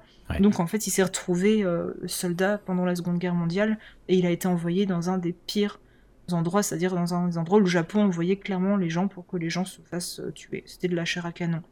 Et c'est un Mizuki, c'était réellement un miraculé. Et il te raconte ça très en détail dans Non Non il te raconte comment les combats se déroulaient, il te raconte comment il est blessé. Il a perdu plusieurs doigts pendant, la guerre, non pas parce qu'une bombe lui a explosé dessus, mais parce qu'il était blessé et parce qu'il il s'est retrouvé en pleine jungle. Ils, avaient, ils étaient totalement laissés tomber, ils n'avaient pas de médecin, ils n'avaient pas de traitement. Donc il, raconte comment il a eu des délires complètement hallucinatoires qui étaient causés par la fièvre. Et c'est la, fièvre parce qu'il était infecté, il a fallu l'amputer. Euh, et en fait, il est, euh, c'était quasiment un déserteur. Euh, parce que lui, pendant la guerre, enfin, il, le dit lui-même, il sait pas trop comment il a pu survivre. Mais à un moment, en fait, il s'est enfui et il est allé vivre avec des autochtones. En Nouvelle-Guinée. Voilà, il s'est retrouvé en Nouvelle-Guinée. et, et, il a vécu avec eux, il a découvert leur culture. Euh, et puis il a fini par rentrer au Japon. Mais en fait, euh, du fait qu'il a eu ses fièvres, du fait qu'il a grandi dans ce milieu où il y avait euh, toutes ces croyances autour de, ces petites divinités, etc., tu, comprends qu'en fait, le, fait d'intégrer les yokai dans sa vie, c'est devenu quelque chose de, vital. Je pense comme beaucoup de gens de traumatisés par la guerre. mais c'est surtout devenu un antimilitariste. voilà. Oui. et, et du et du coup, euh, dans Non Bat, tu trouves vraiment, il t'explique vraiment comment cette passion lui est venue. Euh, et c'est vraiment une œuvre qui pour moi est à mettre en résonance avec moi Shigeru parce que parce que dans, moi Shigeru, faut vraiment, euh, c'est une œuvre, il faut il faut en parler plus. Elle est en Nononba, une excellente porte d'entrée. Moi, je la relis parce que ça ça te parle extrêmement bien du deuil, ça te parle extrêmement bien de de l'enfance, de, de ce que c'est de rêver, de, de faire ces petits trucs dans son coin. C'est très poétique, c'est très mélancolique. Euh, mais moi, dans Moi Shigeru, tu découvres une, autre facette du Japon qui est sous-entendue dans Nonba, euh, et tu la découvres beaucoup plus profondément, et tu découvres notamment la, ce qui s'est passé dans l'après-guerre au Japon, mmh. le direct après-guerre. Et alors, il y a eu énormément d'excellents auteurs qui ont écrit plein d'excellents livres euh, qui ont été traduits en français. Évidemment, j'ai noté aucun de leurs noms, mais, mais qui ont parlé de, ce qui s'est passé, parce que le, le, Japon étant un perdant dans l'après-guerre, c'est on est on, parle souvent du Japon perdant qui se reconstruit économiquement à une vitesse hallucinante, qui devient le pays de la consommation, qui s'émancipe totalement euh, voilà, euh, de ses dettes, etc. Euh, la réalité, elle a été un petit peu plus difficile que ça, et notamment il y a tout ce passage où, dans Moi Shigeru où il rentre de la guerre et bah, il est ancien combattant, il est estropié, et, et, là la question se pose de ce qu'il va faire dans sa vie, et il décide de devenir peintre Euh, il te démontre d'ailleurs ses relations avec sa femme, c'est, euh, c'était assez compliqué. Parce que enfin, ses, parents, ses bah, parents pensaient qu'à une chose, c'était le voir se marier, et puis il se marie, mais en fait, tu, il te dit bah, qu'il n'aimait pas sa femme et que sa femme l'aimait pas. Et, euh, bah, surtout qu'en Nouvelle-Guinée, il était déjà remarié, il avait déjà refondé une. Il avait refondé une famille. Et il l'a quitté parce qu'il y a eu la pression d'aller retrouver ses parents, qui, je crois qu'il y avait un de ses parents qui était malade, et du coup il a reçu une espèce de pression de retourner au Japon pour, euh, pour, euh, pour ça, et de devoir, euh, de devoir s'y réinstaller. donc voilà, et donc il, en fait il a eu, il te donne le sentiment d'avoir eu une vie extrêmement malheureuse. Parce que ce qui te dépeint du Japon, parce que donc lui il, te raconte comment il devient dessinateur après dans, dans mais dans les années 50 à, Tokyo. Et donc là, tu t'apprends que dans les années 50 à Tokyo, euh, non seulement euh, la ville, enfin, en gros, ils vivaient tous dans des squats et ils étaient tous euh, dans des ruines parce que la ville n'était pas reconstruite. Mmh. Plus de 5 ans après, la ville n'était pas reconstruite, mais qu'en plus, voilà, son quotidien c'était ah, t'as eu des nouvelles de tel dessinateur, ah bah t'as pas appris, il est mort de faim la semaine dernière. Donc là, tu te dis d'accord, donc au à, Tokyo dans les années 50, les dessinateurs mouraient de faim. Et donc ça te fait énormément relativiser sur, sur le, ce, que ce que tu as pu lire, ce que tu as pu comprendre euh, sur la reconstruction du Japon. Euh, mais surtout, il te, il te, montre aussi très bien comment euh, ce qu'il a posé dans Nonba, c'est devenu quelque chose de fondamental dans sa vie. Et donc, il est, même s'il a eu un mariage malheureux et qu'il a dû quitter la Nouvelle-Guinée, il y est retourné plusieurs fois. Et il a fait, en, fait, il s'est vraiment spécialisé dans plus ou moins l'étude des divinités, des petites divinités coquines que les peuples que les peuples ont et sur la façon dont ils fonctionnaient. donc c'était un collectionneur de masques, c'était un collectionneur d'histoire. Et il, il, a vraiment consacré toute sa vie euh, à, à faire des œuvres voilà, fantastiques. C'est Bah, qu'une c'est- de ses... C'est ce qui l'a amené à un moment, il était, euh, il, il s'est retrouvé à être euh, conteur de Kamishibai. Oui. Euh, c'est- alors j'ai découvert à ce moment-là ce que c'était, c'est absolument fantastique. Oui, alors rappelle-moi, parce que Alors, ça, c'est- c'est un truc qui me manque. C'est un peu un. En fait, c'est un conteur d'histoire. euh, avec donc lui, il avait des images fixes qu'il mettait devant un point Ah lumineux, oui un petit Oui, peu genre euh, est. séance diapo, mais version euh, version artistique, avec un- une histoire derrière que tu racontes, mais en tant que, que personne dans la rue, quoi, comme tu ferais un spectacle de marionnettes. Oui, effectivement, il, il y a toute une partie là-dessus. Et donc, il, il- voilà, tu, tu vois que même si il a le prix d'Angoulême, que c'est quelqu'un d'extrêmement respecté, et malgré son grand âge, et qu'on le considère comme un spécialiste des yokai, etc., euh, sa vie n'a pas été euh, un long fleuve tranquille, et, sa trajectoire, le fait d'être dessinateur, euh, enfin, c'est, ça n'a pas du tout été une évidence, et qu'il a été obligé de faire plein de petits boulots pourris, et que même pendant très longtemps, il, il s'est jamais dit en fait que c'était ce qu'il voulait faire dans, dans sa vie. Donc, c'est un euh, grand pari de la précarité quand même. ah bah oui, sur- surtout, surtout dans le Tokyo d'après-guerre. non, bon, en gros, il- tu comprends qu'il a galéré pendant 20 ans et qu'il il a, il s'est battu pendant 20 ans avec sa femme parce qu'il rapportait pas d'argent, parce qu'il voulait pas d'enfants. Enfin, je, je crois qu'il en a eu. J'ai j'ai un, j'ai un doute d'un seul coup sur le fait qu'il Je ait ne des sais pas. Mais je, je, j'ai un, un vrai doute légitime. Il faudra que je vérifie. Euh, mais donc voilà, mais, et, euh, et au- au-delà de ça, euh, pour en revenir à Nonnomba, parce que du coup j'en ai profité pour dériver sur une grosse, sur une grosse série de très gros livres, mais que je, je recommande vraiment. Euh, voilà, Nonnomba, c'est vraiment une introduction à son univers et, et c'est euh, et c'est absolument, euh, c'est absolument formidable parce que tu passes, euh, tu passes du rire aux larmes en 5 minutes, quoi.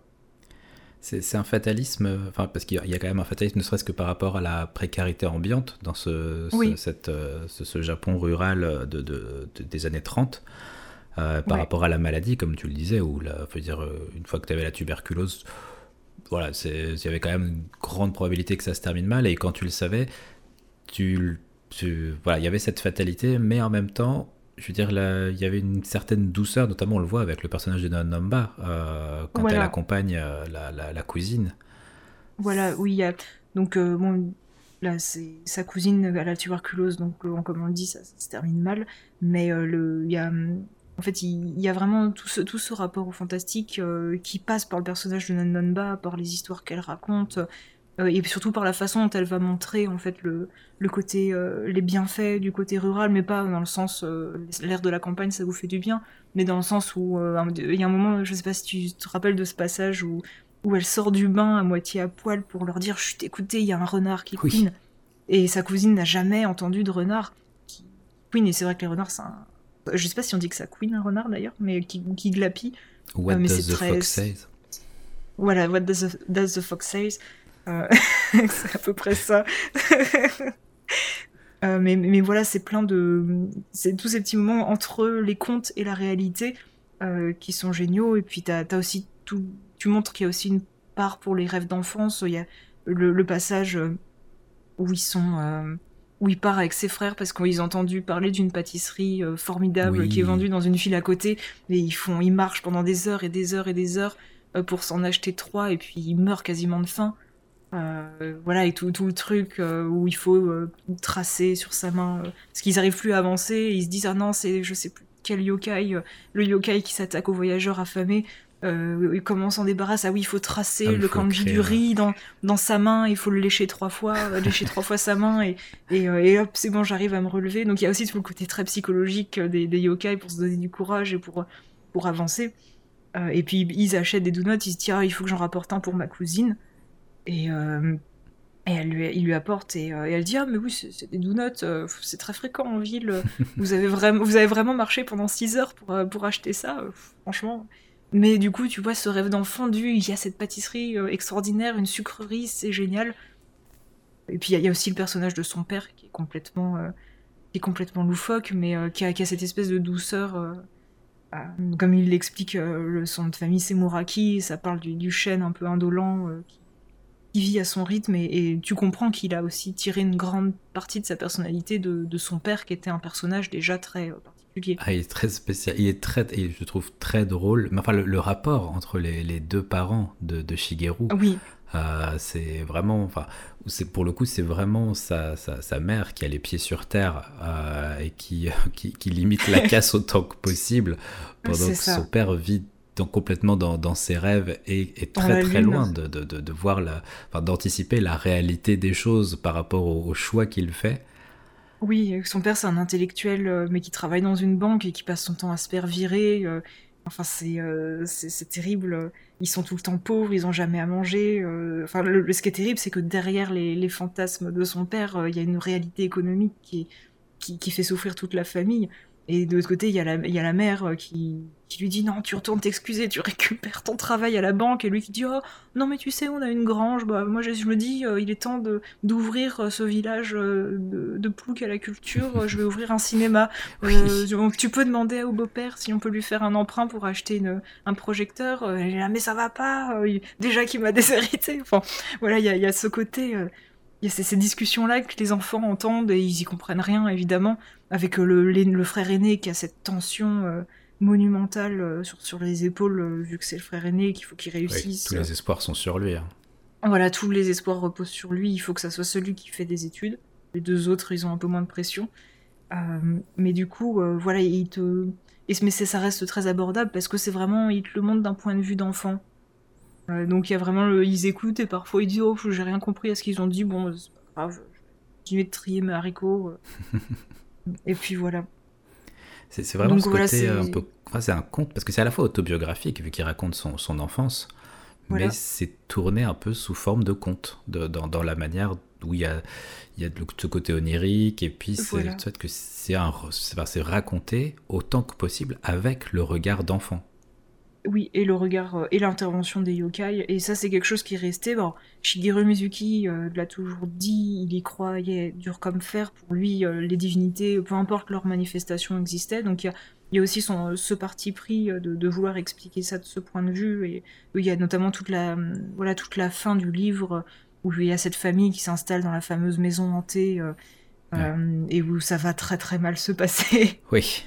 Euh, mais il y a ce côté, euh, pour une fois, euh, les yokai s'en prennent aux bonnes personnes et, et, du coup ils se sentent soulagés parce que malheureusement si cette famille elle se fait punir pour ses actions parce que les parents entre guillemets sont, sont des personnes très méchantes, il y, a une il y a une chose qui n'arrive pas à empêcher lui qui et qui est extrêmement triste, c'est-à-dire que ce qui n'arrive pas à empêcher c'est la vente d'une petite fille pour qu'elle devienne une prostituée pour qu'elle devienne une geisha, mais souvent à l'époque, ce terme euh, cachait, euh, cachait ça. Donc euh, voilà, on parle de, gens qui, vendent des enfants et puis tout un village qui fait rien ou qui peut rien faire pour éviter ça. Donc, donc ils se réfugient un petit peu derrière ça et, et, en même temps, et tu comprends parfaitement en fait le, ce besoin de croire dans, ces choses-là et ce dans la justice que tu peux pas appliquer quand tu es enfant. Voilà la justice des enfants que tu peux pas appliquer.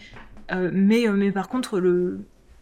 dans son autobiographie plus sérieuse, il continue de discuter avec des yokai assez régulièrement. D'accord. Ah oui, ça, ça lui reste euh, même après. Voilà, ça lui c'est quelque chose qui lui est resté. Et, donc il y, a, y, a, vraiment, il y a toujours ce petit basculement. Alors évidemment, quand il te dépeint l'enfer des bombardements, etc. c'est souvent les yokai, ils interviennent plus pour jouer un rôle comique, pour essayer de détendre la situation. Donc, régulièrement, je crois que c'est le lanceur de haricots qui régulièrement déchire la page en disant oh, dis donc, c'est pas vraiment comme ça que ça s'est passé. Euh. enfin voilà, il y a, ce, dialogue qui fait, qui, est vraiment, c'est devenu sa façon de parler et de relativiser les choses. Mais c'est euh, du coup, il le fait avec beaucoup de tendresse et puis que que t'y crois ou que t'y crois pas, finalement, c'est pas très important de toute façon parce que le parce que les, yokai ont, il y, a, cette scène qui est, géniale où où il y a le lanceur de haricots qui apparaît euh, et, en fait il lui dit mais mais pourquoi tu, tu lances euh, Oui, en fait, il se présente lui-même comme une métaphore parce que lui, sait pas trop ce qu'il doit faire par rapport à une situation. Et là, il reçoit le, le fudoshi, je crois, le, en gros le slip de lanceur de haricot, il le reçoit sur la tête.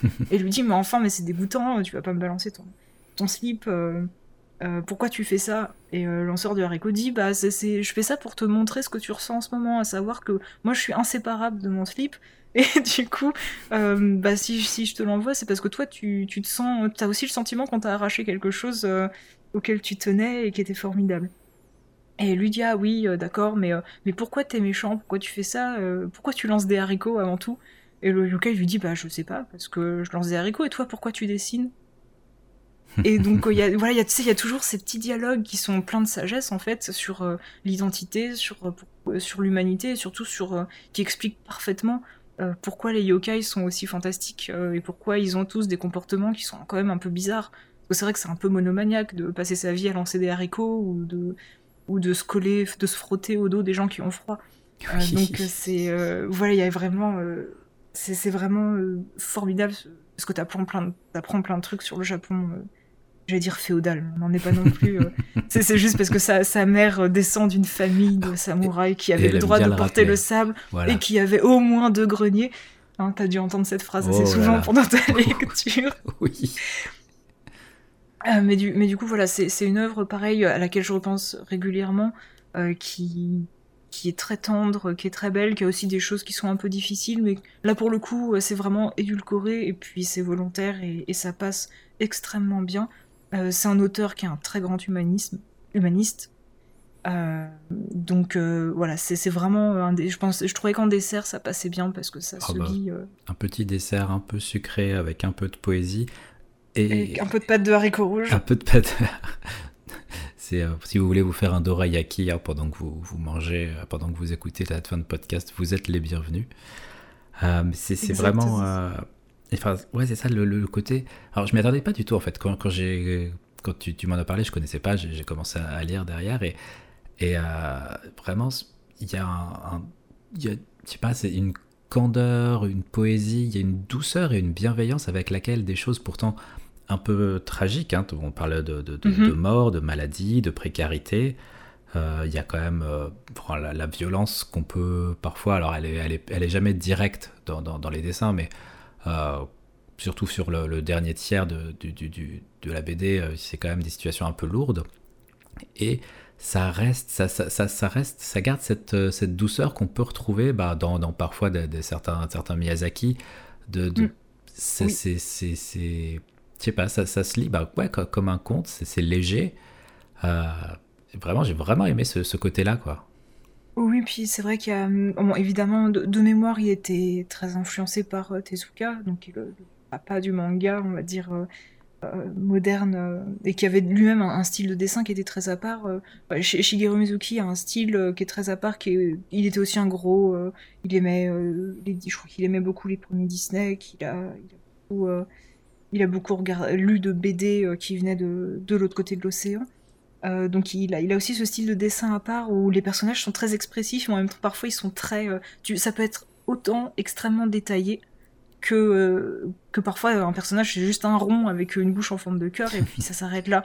Donc il a ce, il a ce côté où il, il, passe pas son temps à, à, frimer avec des démonstrations techniques particulières, il le fait vraiment quand, quand, le besoin euh, se manifeste. Je pense notamment au passage où il va visiter euh, les différents mondes avec sa cousine, où là, il te, où là, t'as une ribambelle de, c'est magnifique. C'est sublime. Euh, voilà, ça c'est un, de ses dessins qui m'a le plus marqué. Et l'autre dessin de lui qui m'a énormément marqué, mais qui est dans moi Shigeru, c'est une énorme double page où il dessine un bombardement.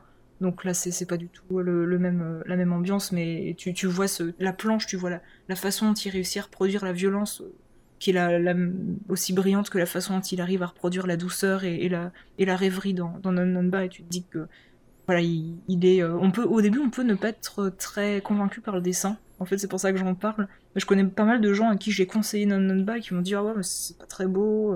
Les, les, dessins, les personnages ils sont moches parce que c'est pas du tout du manga tel qu'on l'imagine. Euh, c'est vraiment plus proche de la BD pour moi, euh, et c'est plus les codes de la BD.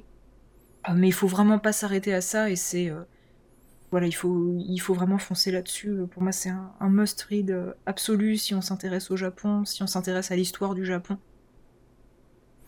Et si on, et si on aime aussi les histoires mélancoliques et, et les histoires d'enfance, évidemment. Et si, si, vous accrochez à Non Nomba et alors que vous lancez. Alors d'ailleurs oui, sur, euh, pour moi Shigeru, quand tu m'en as parlé, mhm. est-ce que est-ce que c'est moi qui n'ai pas doué, mais j'ai cherché et je n'ai pas trouvé de. Non. alors attends. mais euh, je. Alors, du coup, on va faire ça en direct. je vais chercher, je m'en vais chercher sur Google. Alors attends. Mais euh, parce que autant j'ai trouvé euh, Kitaro le repoussant. Oui, t'as dû trouver moi et la mort est kappa. Ouais, mais moi Shigeru, je l'ai pas trouvé. Alors que pourtant, quand on parle, j'ai qu'une envie, c'est de, Alors attends, mais est-ce que je est-ce que j'aurais totalement totalement oublié. Euh, ah, ah, c'est la... vie de Mizuki. La vie de Mizuki, ça doit être ça, d'accord. Voilà, il y a trois tomes, il y a l'enfant, le survivant et l'apprenti. C'est dire c'est les trois stades de sa vie. Il a été un enfant survivant et un, éternel apprenti. Excuse-moi, je, je sais pas pourquoi, c'est moi Shigeru. ah mais c'est parce qu'il y a moi, la mort et Kappa, et après, c'est la vie de Mizuki, ok, c'est bon. J'ai mélangé deux titres, alors je, te présente, je te présente mes plus plates excuses. Il n'y a aucun problème. Donc du coup, c'est la vie de Mizuki, donc c'est les mêmes, les mêmes éditions. Voilà, en euh, français, ça a, été, euh, ça a été édité en 2012, 2013 et 2014 chez Cornelius. Ouais. C'est très tardif. Très, très, très, très bon éditeur hein, pour, euh, pour. Oui, et très, très beau, très belle. C'est des très gros tomes. Oui. c'est génial, voilà.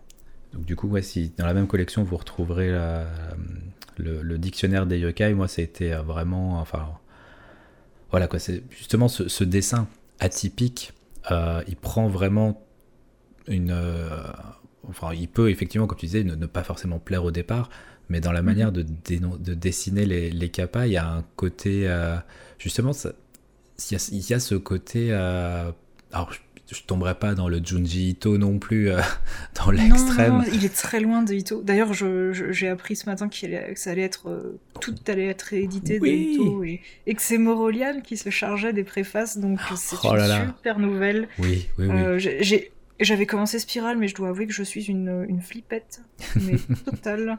donc je, je n'ai pas dépassé le premier tome parce que ça me perturbait trop, mais les dessins, je les trouvais formidable et j'ai lu avec passion son thread sur la question et c'est ah son thread sur, pour sur Junji il est fantastique sur Junji voilà donc je suis j'en profite pour euh, dire euh, de tout de suite aller suivre ce que fait Morolian parce que c'est époustouflant de détails de... c'est super intéressant elle s'intéresse à des œuvres qui sont totalement euh, atypiques dont on entend peu parler.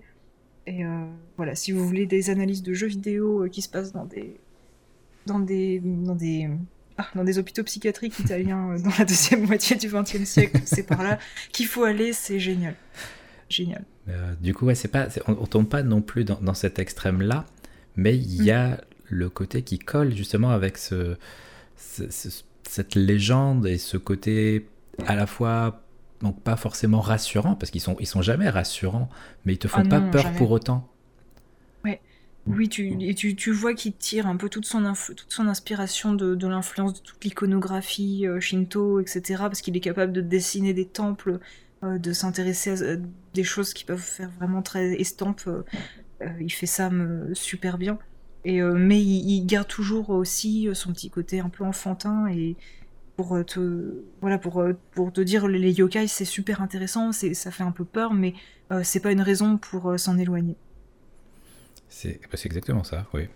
Faut pas, faut pas en avoir peur, mais euh, bah, en fait, ils font, ils font, partie du quotidien, quoi. Et comme tout ce qui peut faire partie du quotidien, c'est ni bon ni mauvais, c'est juste que ça fait partie du quotidien, quoi. C'est dans, dans, dans, la vie. J'apprécie. J'apprécie que t'aies pas fait la blague ni bon ni mauvais. Non, je me, je me serais pas. Pardon. Euh, oh, t'inquiète pas, je, je, je, non, je vais le laisser au montage. Tu sais quoi? C'est bien fait. Voilà. Oh non, non, c'est pas juste. D'accord, ok, t'as gagné. Euh, est-ce que tu veux rajouter quelque chose sur Nonomba ou sur Shigeru eh Mizuki et son œuvre? Eh ben, écoute, j'ajouterais que j'aime Shigeru Mizuki et que c'est vraiment à lire. S'il faut, s'il y a un des trois, si vous êtes euh, dubitatif sur euh, ce qu'il faudrait suivre, celui-ci c'est le plus facile d'accès, c'est un des plus, il est vraiment passionnant. Je pense qu'il peut plaire à énormément de monde. donc c'est une aventure à tenter. Très bien. Eh ben, vous avez de, de quoi faire après ce, ce menu euh, assez éclectique de, pour, euh, pour reprendre le, Pikachu que tu as mis sur le Discord juste avant. Euh. Ouais, c'est assez, assez éclectique. Assez éclectique. Et voilà. Merci Thérèse. Et pour rappel quand même, puisque ce podcast-là, nous l'enregistrons fin février, mais il va être publié mi-mars, tu as une actualité pour quand même. C'est vrai? Génial. Ah, je suis, je suis du 15 mars. Ah bah écoute, attends, ça tombe quel jour le 15 mars? Ça tombe un lundi. bah si tu veux, tu veux qu'on le sorte pour ton anniversaire? Alors ça me ferait très plaisir, ça serait un beau cadeau. Eh bien très bien, eh bien on sortira ça pour ton anniversaire et j'en profiterai pour te le souhaiter au moment où je publierai l'émission. Oh là là, ça sera magnifique.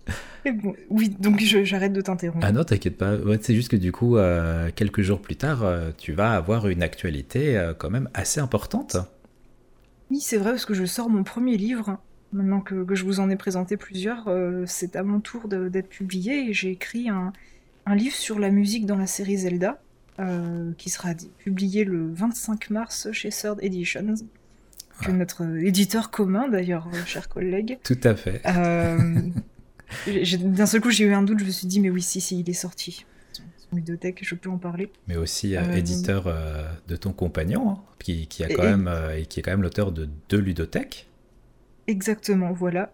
Euh, donc euh, du coup, euh, il y a, ben voilà, le livre. Donc c'est un livre qui m'a demandé un an de travail, sans, compter toutes les autres, toutes les autres recherches que j'avais pu faire en amont, et qui qui va parler de façon très abordable, parce que je sais que j'ai tendance à faire des trades qui peuvent être un peu compliqués et assez costauds. sur plan pour les non pour les néophytes ou ceux qui savent pas lire la musique mais là on a vraiment fait le choix de faire quelque chose d'abordable euh, qui, traitera de, l'histoire des compositeurs de la série, de, la façon dont la musique est organisée dans la série sur le plan diégétique, donc la présence des instruments, pourquoi c'est important, et évidemment une grosse partie analytique sur euh, les grands thèmes et la façon dont ils ont évolué, mais le tout en restant le plus accessible possible aux gens qui ne parlent, qui ne parlent pas la musique, on va dire. Donc ce sera le 25 mars euh, chez Third, euh, probablement euh, deux jours avant chez moi puisque je vais le préco en tant que membre premium. Oh. oh. bah oui, oh là là oui.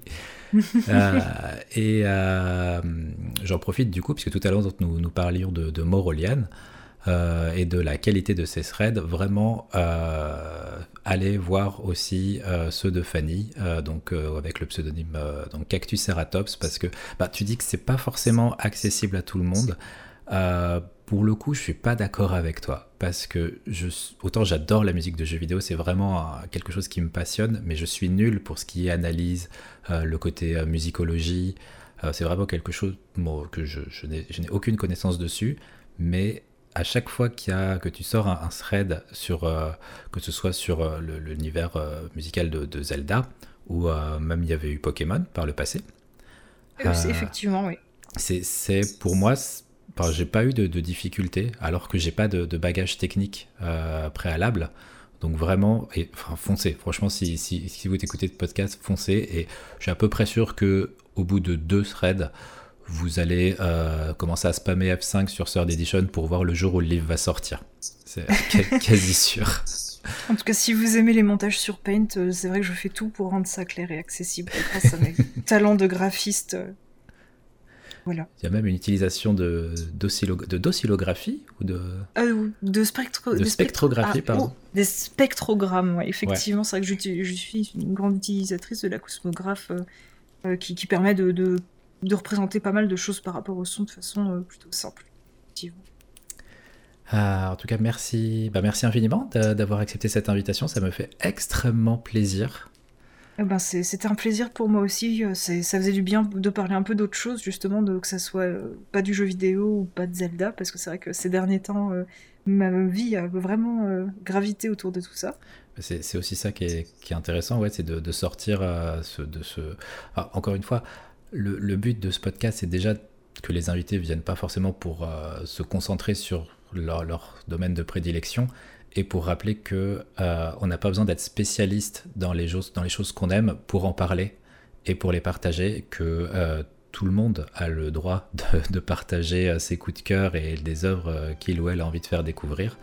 Donc voilà, c'est là d'être sorti justement qui est aucun, il n'y a pas du tout de, jeux vidéo. Quoi. On, est, on, est, on, est allé, vraiment loin de, de, de, notre zone de confort, de ta zone de confort. Mhm.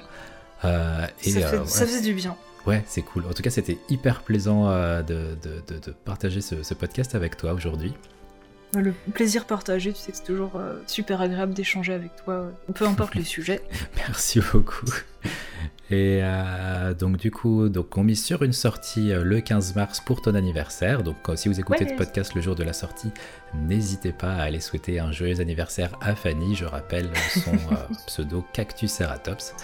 Et sinon, n'hésitez pas non plus, si vous aimez le podcast, à le partager, à mettre une note sur les, les, endroits où vous l'écoutez ou un petit commentaire. Ça permet de, de, de maximiser la, le fait que ce soit reconnu et je sais plus quoi, je sais plus quel est le terme là ah oui, je, le référencement. Voilà, euh, pour, euh, pour permettre un peu plus de visibilité, n'hésitez surtout pas. Le 25 mars, vous pouvez spammer euh, le site de Third Editions pour y commander le premier livre de Fanny sur les musiques de Zelda. Et sur ce, nous vous disons à bientôt. déjà, soit, soit probablement sur d'autres podcasts à venir. Oh oui, j'en ai un petit paquet en préparation. Voilà. Et puis euh, moi, c'est soit sur un prochain tombéry ou un prochain entrée plat dessert en fonction de ce que j'aurai le courage et le temps de faire. Bonne et journée bien, à bonne chance et à bientôt. Et à bientôt.